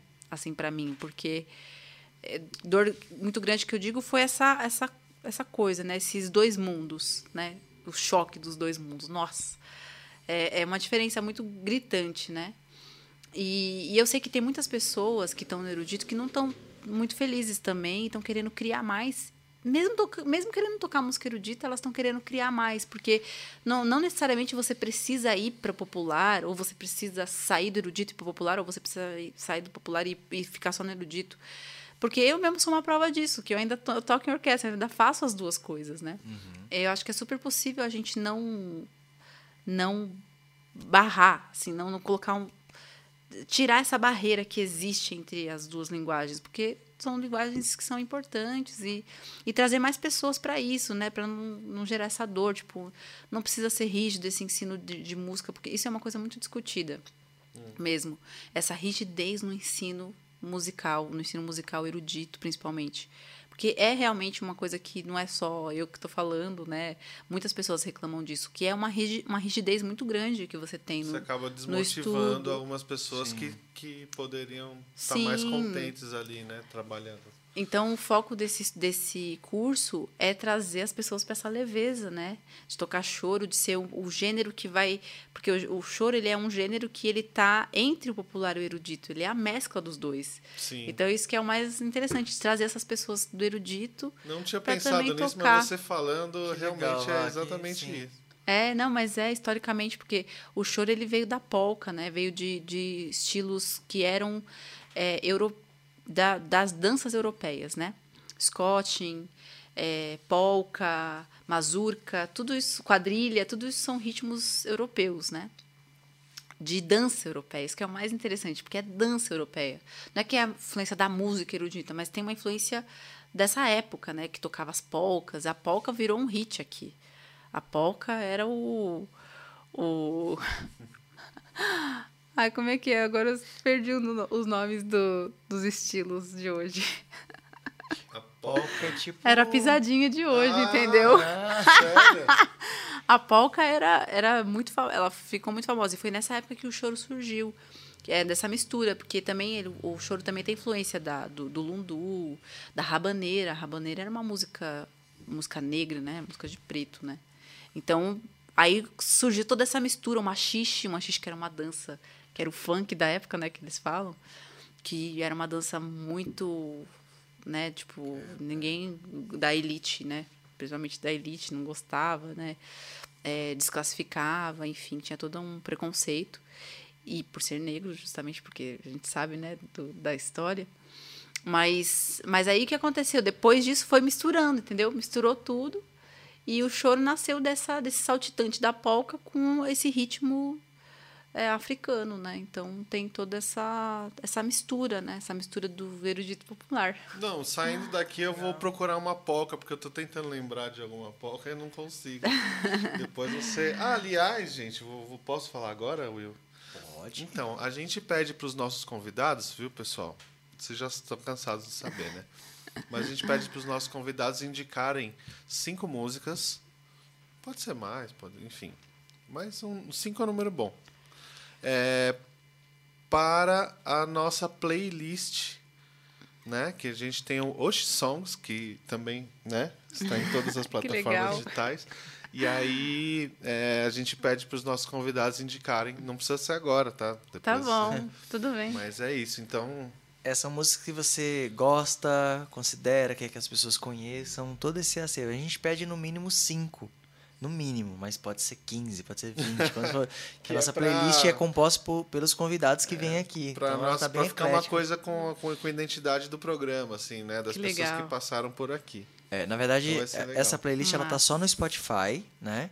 Então, se você tiver do Spotify, manda que a gente coloca lá. Então, pra você que tá curtindo a gente aqui, toda essa história, então vai ter um pouco da essência da Vanessa Dourado lá pra vocês. Então, É. ela vai indicar.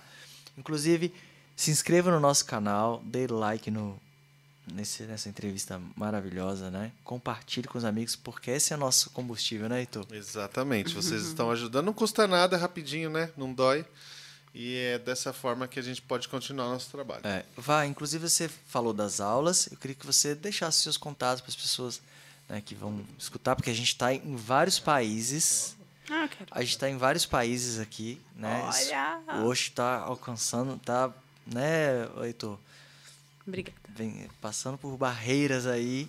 Então, para quem quiser, né, saber mais das suas aulas, quiser aprender com você, deixe seus contatos.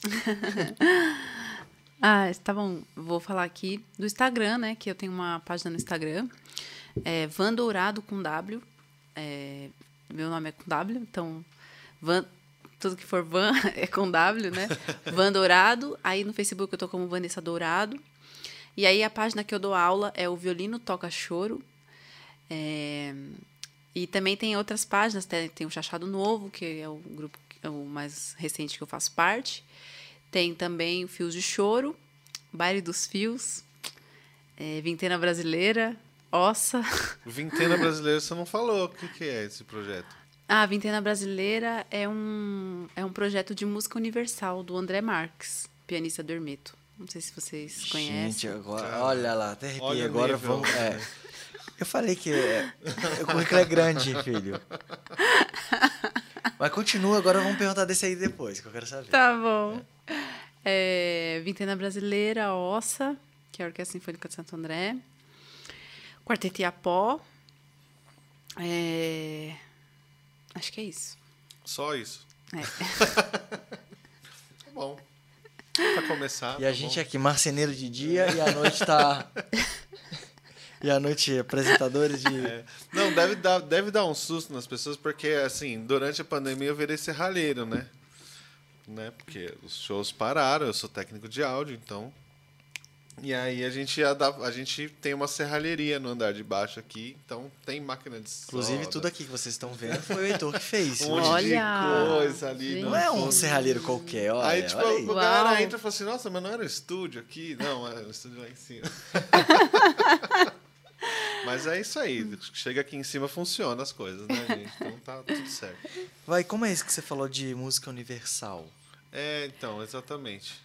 Boa É, pergunta. Obrigada. Nós estamos hoje, nós estamos Nós estamos Bom, vai, eu tô há três anos desse projeto, né? É um projeto que é um projeto grande, porque envolve bastante, bastante gente, né? São 20 músicos, mais o André Marques, né? Que é o, o, o, o- líder da, da banda, assim.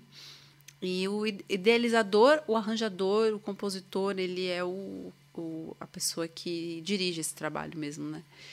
E ele é pianista do Hermeto, então tem essa linguagem da música universal, que é, é uma n- não se, não se prende a padrões assim de estilos, né? A música universal é uma música que mistura tudo do mundo inteiro, da música do mundo, assim. Você pode, enfim, é- você é livre para fazer a, harmonia que você quiser. Tem um- umas, eu não, não sou especialista, né? Eu faço parte do grupo há pouco tempo e como a gente faz bastante as coisas do dos arranjos, então tem umas, umas técnicas assim, mas não, não, não manjo das técnicas, mas da sonoridade sim, tem toda uma questão de muita mistura e principalmente do- mistura dos ritmos brasileiros, os ritmos mais populares. Então é, pega é, ritmos da, da cultura tradicional mesmo, né? Maracatu, é, cavalo marinho, caboclinho, é, ritmos de fronteira também, né? Da, é, do sul, chamamé, rasqueado. Então tem toda assim, tem uma gama de misturas, não só músicas daqui também, tem, tem eles misturam com tango também. Então é uma abrasileiração junto com música do mundo assim, né? E principalmente o foco é, é, é misturar mesmo as, a música de cultura tradicional mesmo, né? Assim, Legal. mas com uma harmonia mais densa, umas coisas mais É tipo um, um sushi com cream cheese, né? Que a galera vai colocar. Você pega É uma coisa mais cultura assim, uma coisa livre mesmo, assim, de você É. jogar tudo. Mas So- será que é possível sonoramente. você, você. Música universal, assim, né? Ou seja, de qual- qualquer que for a sua nacionalidade, você vai ouvir aquilo e você Com certeza deve, tem uma referência, deve, né? deve assim. sentir alguma familiaridade ali com algum, em algum momento, sei lá, alguma coisa.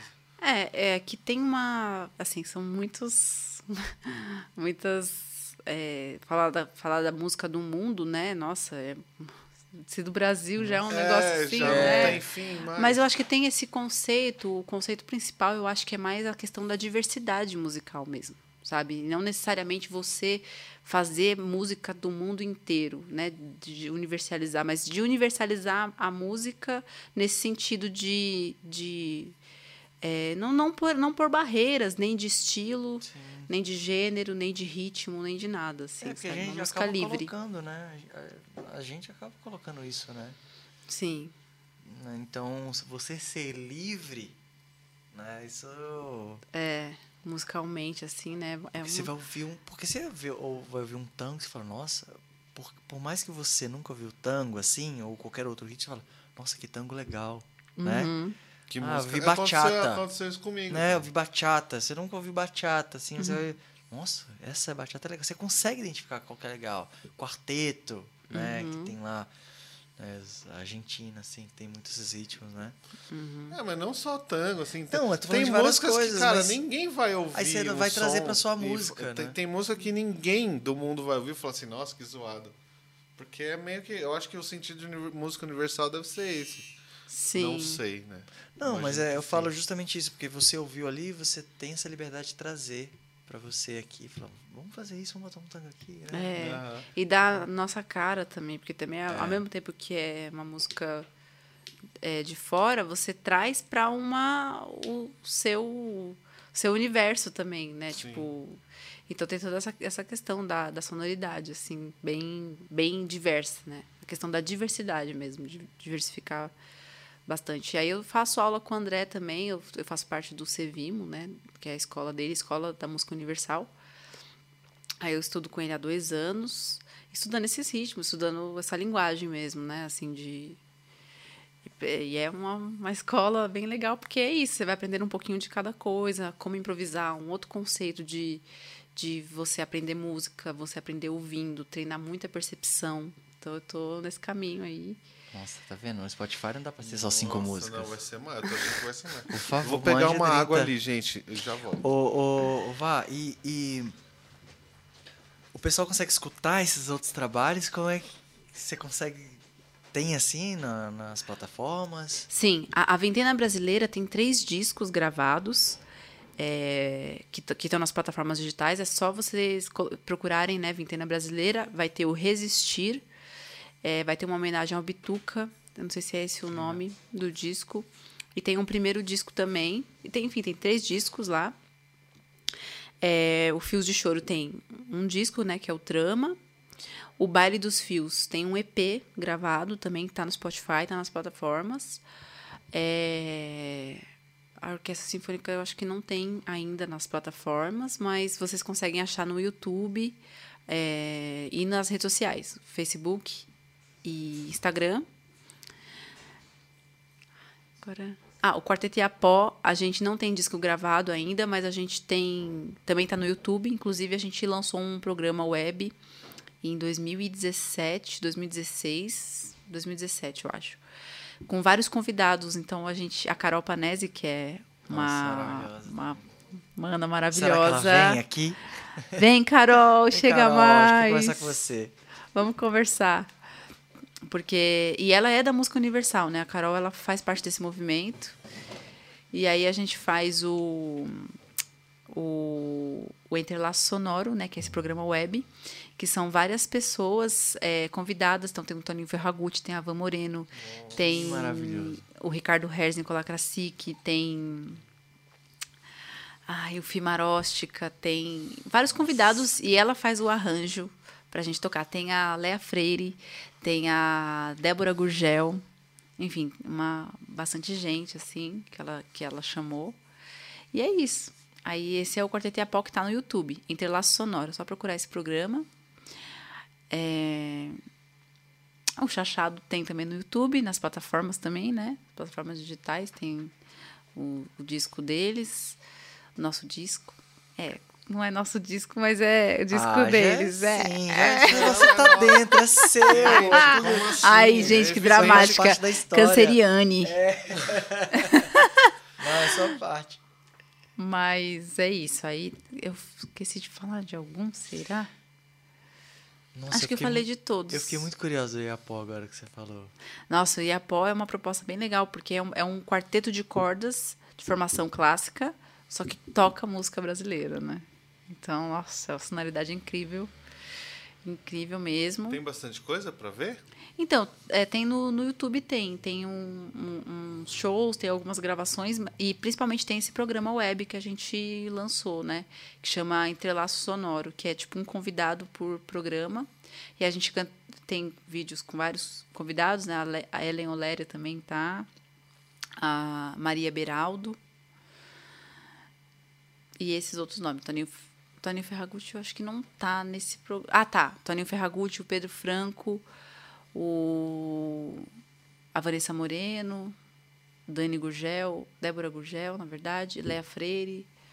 Aí tem uma música, uma música que ela arranja pra gente tocar, né, com, com esse convidado, o Ale Ribeiro também. Legal. Nossa, quanta coisa boa, Vanessa. Meu Deus. Como é que acha tô... esse programa? No YouTube, Entrelaços Sonoros, só procurar. Entrelaços Sonoros. Não, vou depois você me lembra. Deixa eu vou, anotar, pra não perder. Ah, e tem também o trio Ensemble Choreiro Dito, que foi um outro trio que eu participei. A gente gravou um disco também, é, com uma formação violino, é, vibrafone, ah, louca. Violino, vibrafone e contrabaixo. E aí a gente fez clássicos do choro e música erudita brasileira no, nesse uhum. disco. Então a gente chama Ensemble Choreiro Dito. Tá, no, tá nas plataformas também. Gente, vocês estão anotando tanto de coisa boa que tem só para vocês escutarem aí. Fiz muita coisa boa. Obrigado por compartilhar isso tudo com a gente aqui. Ai, gente, eu que agradeço pelo é espaço. História. Agradeço a oportunidade, o espaço, né? Esse trabalho que vocês fazem é muito importante. Então continuem sempre. Agradeço demais aí o. E, e vem cá, a gente, a gente é, a gente montou esse canal para que assim pessoas que têm coisas a pessoas que, que a gente considera que são exemplos né nas suas áreas é, possam dar, dar, sempre uma dica alguma coisa para quem né de repente acho que nesse caso aqui eu queria saber se você tem alguma dica para alguém que, este, que, que queira começar a tocar rabeca violino, violino compor é, compor. Fazer parte de uma orquestra. Qual que é a, a, a dica da van? Pra, pra galera que tá assistindo a gente. Dica da van, isso, gostei. Olha, vou criar um programa é, com esse nome, hein? Dica da van, muito bom. É, eu acho que o principal, que eu acho que posso falar aqui, que é uma coisa que está muito forte, é a gente não deixar de sentir, sabe? Porque a gente, quando começa a estudar e começa a se aprofundar, às vezes a gente deixa de lado o, o, o sensitivo da música. E eu acho que isso é mais importante de tudo, assim, mais importante que técnica é sentir a música, sentir, ouvir, treinar o seu ouvido para sentir mesmo, voltar os seus ouvidos para isso, porque a gente às vezes fica perdido com técnica, com tem afinação, você tem que fazer isso, tem que fazer assado, mas esquece de, de, de treinar esse, esse bichinho aqui, que ele é a, assim, a ferramenta principal para você se desenvolver, né? Tipo, musicalmente. Então, para mim, é, é o, o, trabalhar o ouvido e não deixar de sentir a música, assim. Sensacional. É, cara, sinceramente, foi, esse foi um dos melhores conselhos. porque ela falou tanta coisa e foi justamente sempre ela colocou esse foco do ouvido, né? Exato. De, é. Do treino. Então, a dica ouro para vocês. A gente tem umas de perguntas. Nada, tá, é, de nada. Nem, nem, like, eu quero ver o like aí, tá vendo? Quero Olha, ver chuva um, de like. É, só um, like com essas coisas que vocês estão ouvindo. Então, a, ah, gente, vamos, vamos. a gente tem umas perguntas polêmicas aqui, bem polêmicas. Assim. Na verdade, não é, às vezes nem é. É só para botar um Você pode tirar a pergunta se você quiser responder, você pode, senão você pode tirar outra pergunta. Tá bom. E a gente vai indo. Vamos ver. Se vai ter a ver, né? Porque pode ser que não tenha a ver também. Com a área, né? É. Sei lá. Ai, ai, ai.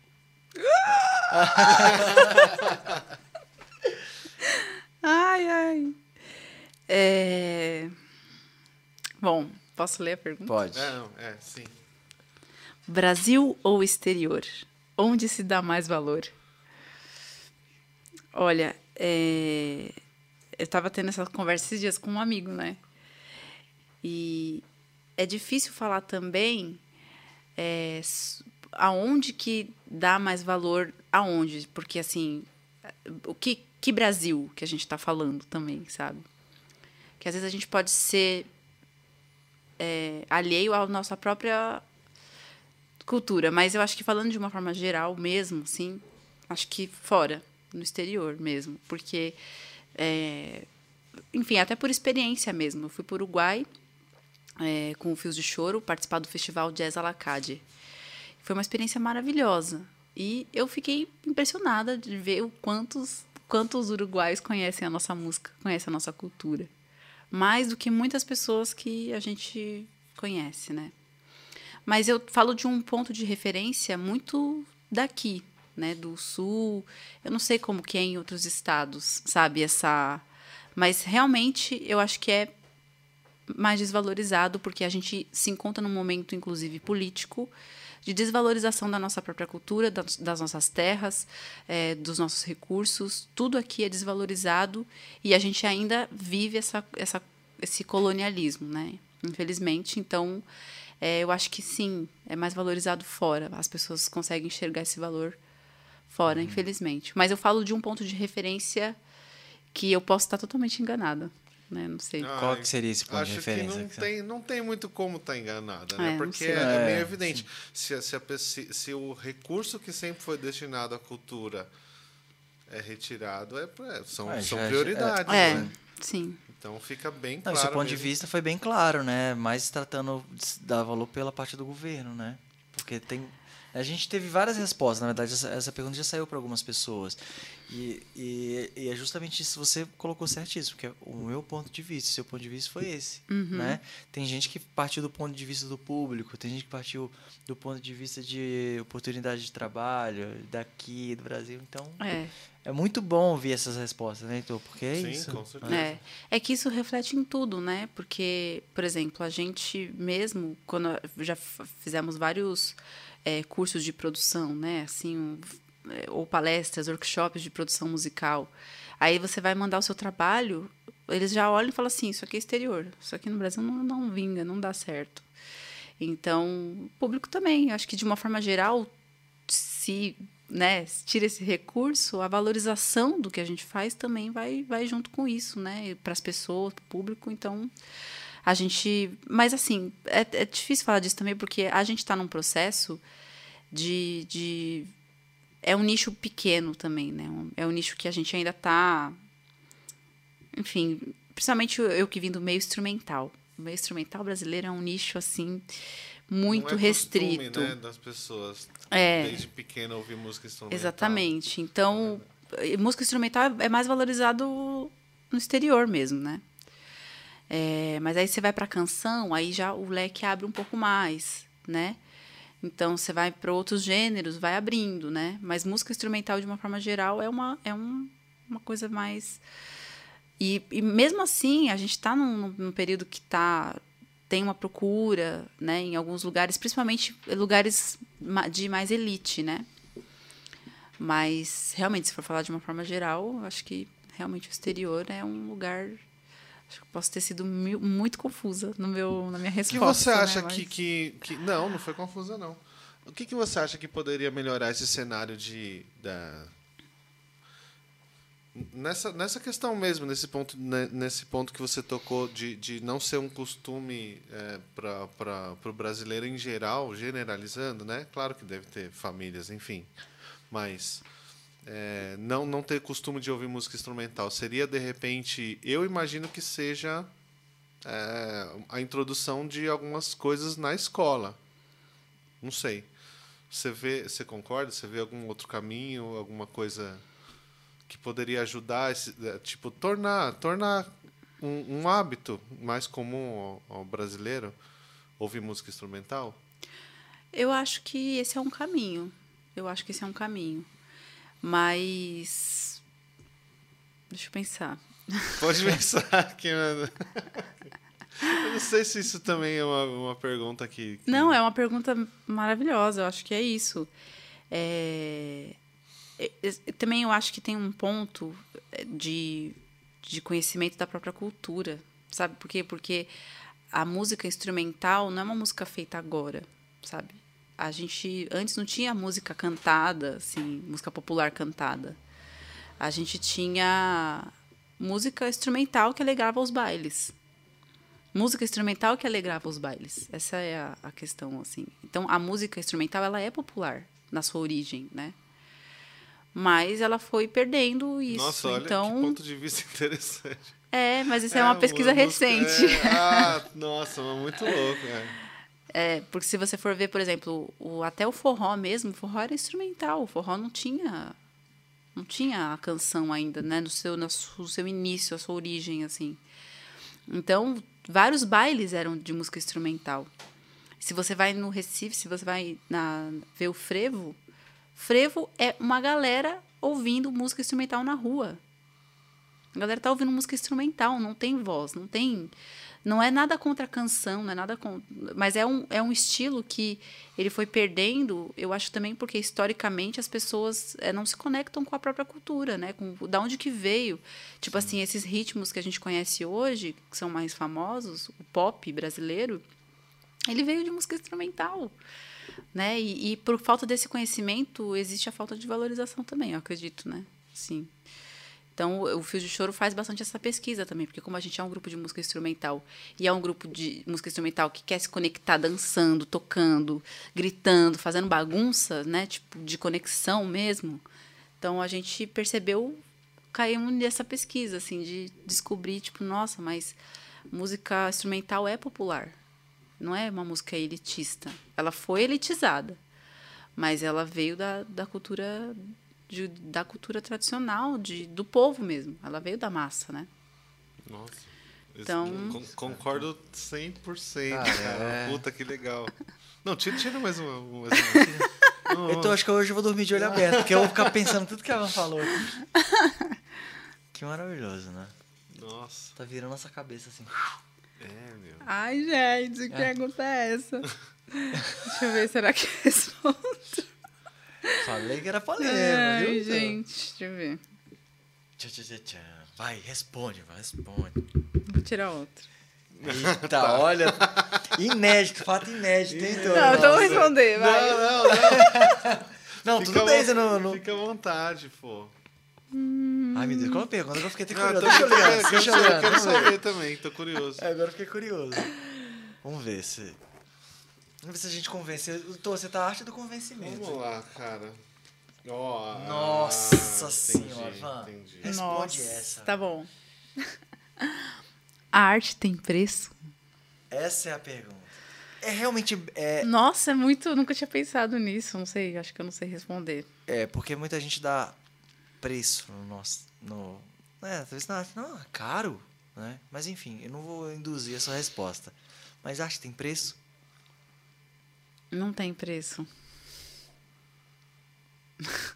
Não, porque, cara, que possa pagar, né? essa, essa pergunta ela é realmente bem, É, mas- bem. Eu acho que a gente não pensa muito sobre isso também, Não né? pensa. Porque assim, É. quanto Nunca vale, tinha pensado. Como que você vai precificar o- o- os anos que você tem de estudo? Dois E anos de- de arco, né? Né? Olha Soma só. dois anos só de Ficou arco. na sua cabeça, ficou, né? né? Eu vou ficar. Dois anos de arco com vários projetos de música popular, de música erudita, é, a sua vivência em orquestra, toda essa experiência que forma você enquanto musicista, como que você, né, calcula falar, "Ai, isso e que Esse fala, show tá caro, né? sei lá, Ai, não, que isso, né? Eu acho que a gente precisa sobreviver, então a gente precisa precificar. Mas olha, vou te falar que se a gente for parar para contar todos os centavos que a gente investiu de tempo, a conta não fecha. Porque eu acho que. Por isso que eu acho que não tem preço, porque vai além de um valor, sabe? Tipo, claro que a gente tem que, a gente tem que é, buscar essa valorização, ganhar bem por isso, né? Precisa. Mas é, tem um lance da arte que ela, ela transforma. ela- isso não é. É um papo meio clichê que eu vou falar. Mas é, é que existe uma transformação que a arte faz que, mano, isso não dá pra. Não, sem arte Entendeu? não teria nada agora de pandemia sem arte. Exatamente. E, e eu vi hoje um post né, falando sobre isso, né? É, falando sobre o Bolsonaro, né? Não sei se eu posso falar de política. Não, pode, Pode, falar, pode, pode. Se você falar mal dele, inclusive, pode falar.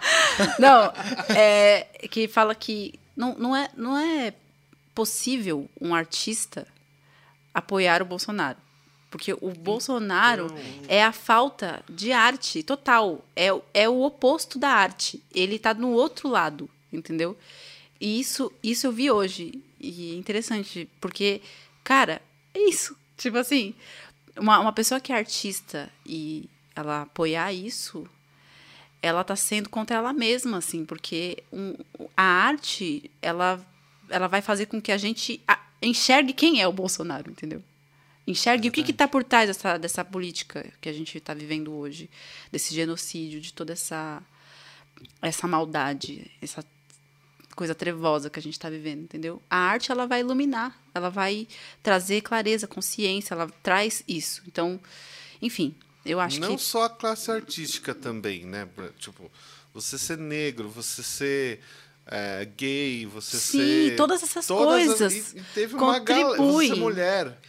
Né? Você ser mulher, cara. e ocupar os espaços, E né? E peitar.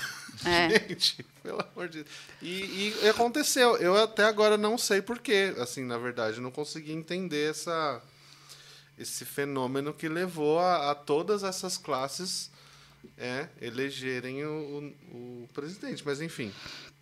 Um dia a gente, a gente precisa procurar alguém de política, né? Pra, pra, Por favor. pra é. dar, uma, pra É. dar um esclarecimento, sei lá, alguém que possa.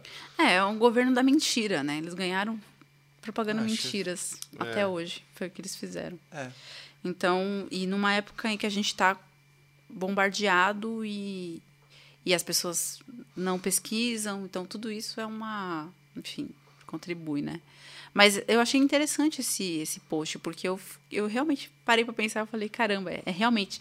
Já, já sabia disso, mas foi muito mais claro, sabe? Tipo, é um caminho oposto mesmo, sabe? É Tipo, é a ausência. O Bolsonaro é a ausência de arte. É o zero arte. Zero. Então, a arte é, é, é isso. A gente precisa sobreviver, mas ao mesmo tempo é isso, né? É um valor que é inestimável, assim, né? É, porque eu também escuto muita coisa do tipo, ah, você trabalha só com música? Né? É, como é que você sobrevive disso, né? Sim. Então, eu fico, ah, eu queria que você tocasse aqui na minha, na minha festa quatro horas, né, de show. Quanto que você cobra? Aí você fala, né? Primeiro você fala, ó, quatro horas, né? Direto não faz, né? Mas vai de cada um, mas ao mesmo tempo fala, nossa, é caro, né? Então a gente sofre muito isso, assim. Por isso que essa pergunta é muito abrangente, de muita coisa, é, né? muita Então, coisa. Mas realmente, é, a gente sofre isso o tempo todo, né? As pessoas não valorizarem, porque é isso, é falta de enxergar a importância que isso tem, sabe? Tipo, falta de enxergar o. o e, e assim, é muito engraçado, porque, por exemplo, a gente lá no Uruguai, né? Dando um exemplo dos nossos irmãos aqui, né, do lado. Tipo, eles têm um primor com a música brasileira. Assim, é, é um negócio assim. Tem, a gente foi conhecer o Bruno, lá do, do- do Uruguai, né? Ele e a família dele. É, Bruno Santol. E ele, a gente conheceu eles no festival, no, no festival, no festival do Jazz Alacade. Aí a gente ia para o Cabo Polônio para tocar, fazer uma, umas, a gente ia tocar em, em troca de estadia para ficar lá um pouco, conhecer, tal, passear um pouco. Depois do festival, o festival foi cinco dias. Aí ele, ele falou assim, ó, na volta vocês vão passar por Montevidéu, fiquem, podem ficar lá em casa.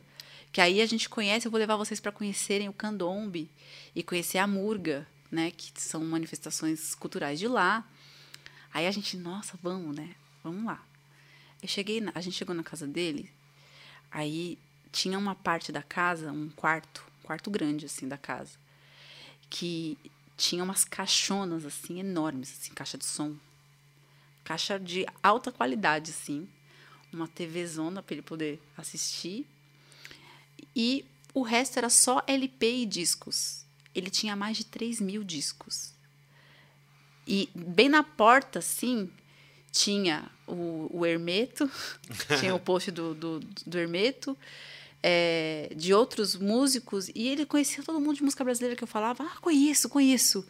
Ah, você conhece o Hércules Gomes? Conheço. Ah, você conhece o Memari? Conheço. Conhece Hamilton de Holanda? Conhece todo mundo. Todos, todo, todo mundo conhece. Entendeu? Que demais. E, e ele sentava ali no sofá dele para ouvir música. E a música brasileira para ele é a melhor música que tem no mundo, assim, sabe? Ele é um conhecedor de música mesmo. Ele gosta de música, pesquisa, ouve. Mas ele falou pra gente que a música brasileira era, sabe, a... Então as pessoas não têm ideia do que é, do que a gente faz. Elas veem a gente tocando, elas acham que, sei lá, o que, que elas acham. Ela tem, elas ainda têm essa herança de, de desvalorização total do músico popular, né? De, do músico que, que sobrevive da, da arte, né? Tipo, ah, vagabundo, não trabalha, não faz nada, fica tocando o dia inteiro. Né? Então. Eu, você falou de clichê, eu vou também falar um clichê, cara. Muita gente não enlouqueceu nessa pandemia por conta dos artistas. É. Porque você, você tá a ponto de ficar maluco, você escuta uma música, você assiste um filme, você vê uma série. Você... É tudo artista, gente. É. E o tá artista, tá Nossa, com certeza. O artista independente mesmo se desdobrou. É, então, né? pô. Continua, né? Continua. E essa, essa, ferida ainda. Nossa, pá. Nossa, difícil. É, eu falei que não tem preço, mas tem. É, então. Tem preço, cara. E a gente tem que ir nesse caminho, eu acho. Ficar só romantizando não é o caminho, talvez. Sim, exatamente. Então é. eu, eu retiro o que, que eu disse. Mais... Corta! Pessoa não, mais confusa, obrigado, gente. Não, é, não obrigado por você ter respondido, assim. Porra, gente, mas, foi, verdade... mas é legal a discussão, porque você vai, você vai refletindo junto, né? Sim. É. Então, refletindo com vocês, realmente o nosso caminho tem que ser. Mano, não aceitar mais, ir para cima e é. ir para cima desse, desse projeto que está sendo criado para para acabar, né, com tudo que é nosso e, mano, isso custa muito dinheiro, tem um valor que, mano, tipo, não não dá. Essa, é o que você falou, essa ferida a gente ainda a vai gente demorar, né, para Vai brigar muito mesmo, porque vai ter que vai ser uma briga mesmo. Mas assim, os artistas têm que se unir para isso, né? Exatamente. Porque também existe uma desvalorização que o próprio músico tem dele mesmo, né?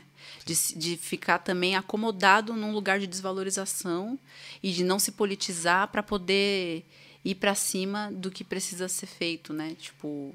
É, eu mesmo mudei muito, porque eu, eu, eu. Uma vez eu tava assim, cara, tô trabalhando tanto, trabalhando tanto mas eu não estou conquistando as coisas que eu quero para estar bem. Até a gente fala, né? Minha mãe fala: você não está pagando seu INSS? né? Aí eu, aí, ao mesmo tempo, falo: pô, pagar meu INSS, mas será que eu vou conseguir aposentar? Pelas contas, eu não vou mais, ainda mais no governo que tá. Mas aí que tá, fala, agora eu vou gastar dinheiro com o INSS, já, aí viram, né, bastante coisa, mas fala, e aí, que fundo que eu vou ter como músico, né? A gente vê final de vários músicos, mas é, é isso, essa brigar em massa para para tudo isso, para ser uma coisa, né, até com as casas mesmo, ter uma negociação que seja saudável, né, para ah, casa ah, e para o músico principalmente, que o músico, né, se não fosse a casa não teria um músico, mas também não teria, né, a, a casa ali se não fosse o músico, né, para fazer aquelas noites ali. Sim, precisa ter uma conversa e uma união, principalmente da classe musical. Que eu acho que isso acontece bastante, por exemplo. É, você não chama um grupo mas você, é, você chama um grupo que não aceita aquele valor, né? E você está pagando muito pouco, muito pouco. Aí tem um outro grupo que vai aceitar. E a pessoa sabe que ela pode chamar outro grupo porque o outro grupo aceita. Se o outro grupo não aceita e cria uma, uma, uma cadeia de falar assim, não, a gente não vai, ninguém vai fazer. Ninguém vai fazer, vocês têm que mudar, tem que mudar essa estrutura, tem que mudar esse jeito de pensar. É, uma hora ele vai ter que ceder. Exatamente. E isso, isso não acontece. Você vai. Não, não a gente vai fazer um casamento hoje, tipo, fazia bastante casamento, né? É, um tempo atrás. Tocava bastante em casamento. Aí era assim, você fazia um casamento por 150 reais. E aí começou a pegar, porque assim, as empresas ganhavam muito dinheiro muito em dinheiro. cima. Eles cobravam, tipo, 400 reais por músico e pagava 150 e ficava com o resto, sabe? Era tipo isso. Aí, é, mas sempre, nunca mudou. Tá assim até hoje. Tem empresas que continuam pagando pouco. É meio que uma máfia. Porque né? é uma máfia, algumas empresas, não, né? não todas, que o músico mas... também falar, não, vai mais. Aí eles tudo bem que eles podem aumentar, botar o dobro lá de novo e falar, você quer quanto? Um 400? É, então não, vou cobrar mas, mais. Cara, é, mas, difícil também. Porque... Mas tudo bem, mas o músico está ali, não, peraí, o que eu. Mas é massa. né? É posicionamento, Tipo, né? Tipo, não, não vou aceitar por esse valor. E é, é engraçado isso, porque, por exemplo, a gente, do Fios de Choro mesmo, a gente percebeu isso, que a gente fazia bastante trabalhos por, por 100 reais para tocar em bares, em, em lugares assim e tal. E, e nada contra, eu gosto bastante de tocar. é, e- mas você tem que saber por que, que você está tocando. Se é para você ganhar dinheiro, você. Enfim, você vai se frustrar, porque olha o que estão te pagando, né? Você vai ficar a noite inteira ali. Mas aí a gente começou a perceber assim, não, vamos, vamos, a gente vai subir um patamar, vamos, menos de 200 reais a gente não faz o trampo e a gente vai correndo atrás de outro, produção. Você se acaba na produção ali, mas, mas pelo menos a gente começou a perceber que tudo que começou a aparecer depois pra gente foi Já a partir de era- 200. Porque você vai tomando uma posição de, de né, você vai se posicionando para não passar mais por aquilo. Não, esse valor não dá mais, esse é, esse é meu preço, é o meu limite, eu posso ir até aqui. Mas, claro que a gente não deixava de tocar em bares. A gente tocava, ah, para se divertir, para dar uma canja, ia lá e tal. Mas aí, trampo mesmo, o quarteto, assim, que a gente faz a produção toda, né, do Fios de Choro, é independente também, igual o Chachado. E aí a gente, não, não vamos mais aceitar. E aí, depois disso, as coisas foram começando a mudar, porque a gente tomou essa posição. Tipo, a partir desse valor não, não rola mais, tal. Ah, se gente- posicionar, Sim, se posicionar é é, é o que coisa. acaba mudando mesmo. ó. Sim. É. E conversa com outros músicos também, né? Tipo, de... É, eu como Legal, técnico mesmo, tipo, tem trabalho que, por exemplo, o Pé de Calçada é um projeto social, né, que é, é- que, que leva a música para é um lugar aberto, vai vai pessoas de todas as idades, todas as classes e tal. E, mano, é um prazer para mim ir lá. E fazer, mesmo que não tenha cachê e tal, né? E, e todas as pessoas que estão no projeto são voluntários, então, Sim, tipo, meu, sim. é. outra coisa. É outra Agora, você tem alguém coisa, é. ganhando grana em cima do seu trabalho. Não, é. É, é então, isso Né? é uma, uma questão, né? Tem, Tem que, que ficar sempre de olho. Vá, e, e para encerrar assim, de uma maneira positiva. É, porque a gente entrou nos assuntos pesados. Não, muito, é muito no bom, mas final. é- é- a gente gosta importante porque é falar. muito importante, cara, para as pessoas É. verem que é, é legal, por exemplo, tanta coisa que você falou que você faz, que você estuda. Mas também a gente tem esse lado, que é bom, sempre bom colocar. Então, obrigado mesmo por colocar isso aqui na roda para as pessoas né, estarem escutando. Mas o que, que você. Eu, eu falei de, de para cima, assim, mas o que, que você é, falaria para essas pessoas, para os músicos, seja de qualquer coisa que você quer, assim, de, de ensaio, de, de. enfim, de treino, de preparação, de show. O que, que a Vanessa fala para esse, esse povo independente que tá vendo a gente? É... Ah, eu acho que a gente tem que, falo por mim, principalmente, é, ser mais ativo politicamente. Assim, falo por mim mesmo, porque eu pretendo buscar esse caminho. Assim, tipo, venho buscando e, e preciso ir mais a fundo, sabe? De de de estar por dentro do que está acontecendo e de se unir. A gente, eu percebi que as pessoas se uniram, os músicos se uniram mais, assim, mais do que antes, né? Porque as coisas também, todo mundo em cima querendo cortar tudo, né?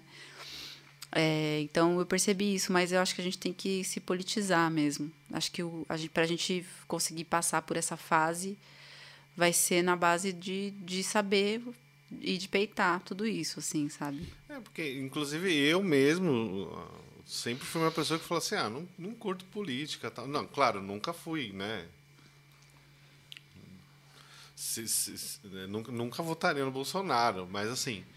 É, eu sempre nu- nunca me interessei e tal, e achei que, né, ah, me interessa por outras coisas, música, tecnologia e tal. Mas, na verdade, não, não, não dá para ser assim, né? A gente Ué, não, precisa a gente ter um... que você não É, a gente precisa se inteirar dos assuntos, precisa ligar por nós, a gente fica entender- com a xepa, né? É, é, exatamente. entender quem pode trazer benefícios para nossa classe, Sim. né? E tudo mais. E, enfim, é, é E isso. é isso, votar, é, ver quem, quem tem esse perfil, né? De. Perfil não, né? Quem tem essa. Essa visão é. progressista, né? De, de inserir mais, assim, a. E é isso. E é, é o que você falou, eu também não, não sou muito de política. Eu, eu sempre tive várias, muita resistência. Lembro quando eu era adolescente, né? Tipo, nossa, odeio política, não queria saber de nada. Eu, era uma adolescente, assim como muitos adolescentes são assim até hoje, que são totalmente zero política, não sabe nada do que está acontecendo. E, e mesmo na vida adulta também não sabe nada do que está acontecendo. Fui saber o que estava acontecendo, tipo, faz uns 5, 6 anos que eu fui saber o que, assim, nossa história, né? Muito. É, você toma até um choque quando você vai começar a pesquisar a história do Brasil, né? Eu estava até vendo um documentário esses dias, o Guerras do Brasil. Já viram esse documentário? Sim. Eu não vi. É. No Netflix. Vale a pena ver esse documentário. É, vale a pena, vale a pena. Porque é um documentário que fala, fala um, pouco, um pouco das nossas das guerras mais sangrentas do Brasil, né? E, enfim, é muito. Nossa, é, nossa, nossa terra é, foi muito judiada, muito sangue, e é muito esforço para a gente mudar, mas vai mudar. Só a gente, eu acho que é só ter essa consciência também histórica, política, né? Aí a gente consegue. É, não tem como ser totalmente alienado, né? E assim, com, com esse assunto super pra cima, né? ah, desculpa, não, mas foi. gente. Não, que maravilhoso. Vai, então vamos fazer o seguinte, então. Ela toca uma, ela toca uma música é pra gente. Tocar. Ela toca uma última música pra Nossa, gente. é. E a gente se despede de vocês com esse, o som maravilhoso da Vanessa. Então, vá. Então, antes de a gente finalizar com a música, também, primeira vez, né, que vai finalizar com uma música. É, a gente nunca finalizou com, com Olha música. só, você tá né? quebrando as barreiras aqui. Então, é, fala seus contatos de novo, onde o pessoal né, te encontra, as suas redes. Bom, vocês me contam no Instagram como Van Dourado com W, no Facebook Vanessa Dourado, no YouTube Vanessa Dourado, no Spotify também Vanessa Dourado, Fios de Choro também no Spotify, em todas as plataformas, todos os lugares, Fios de Choro, Chachado Novo e outros trabalhos também por lá. É Isso aí. Esse foi o, o nosso vigésimo episódio do Oxe Podcast. E agora encerrando de uma maneira O que, que você vai tocar? maravilhosa. Forró de Cambará. Forró, Forró de, de cambará, Cambará. pra vocês. Apreciem.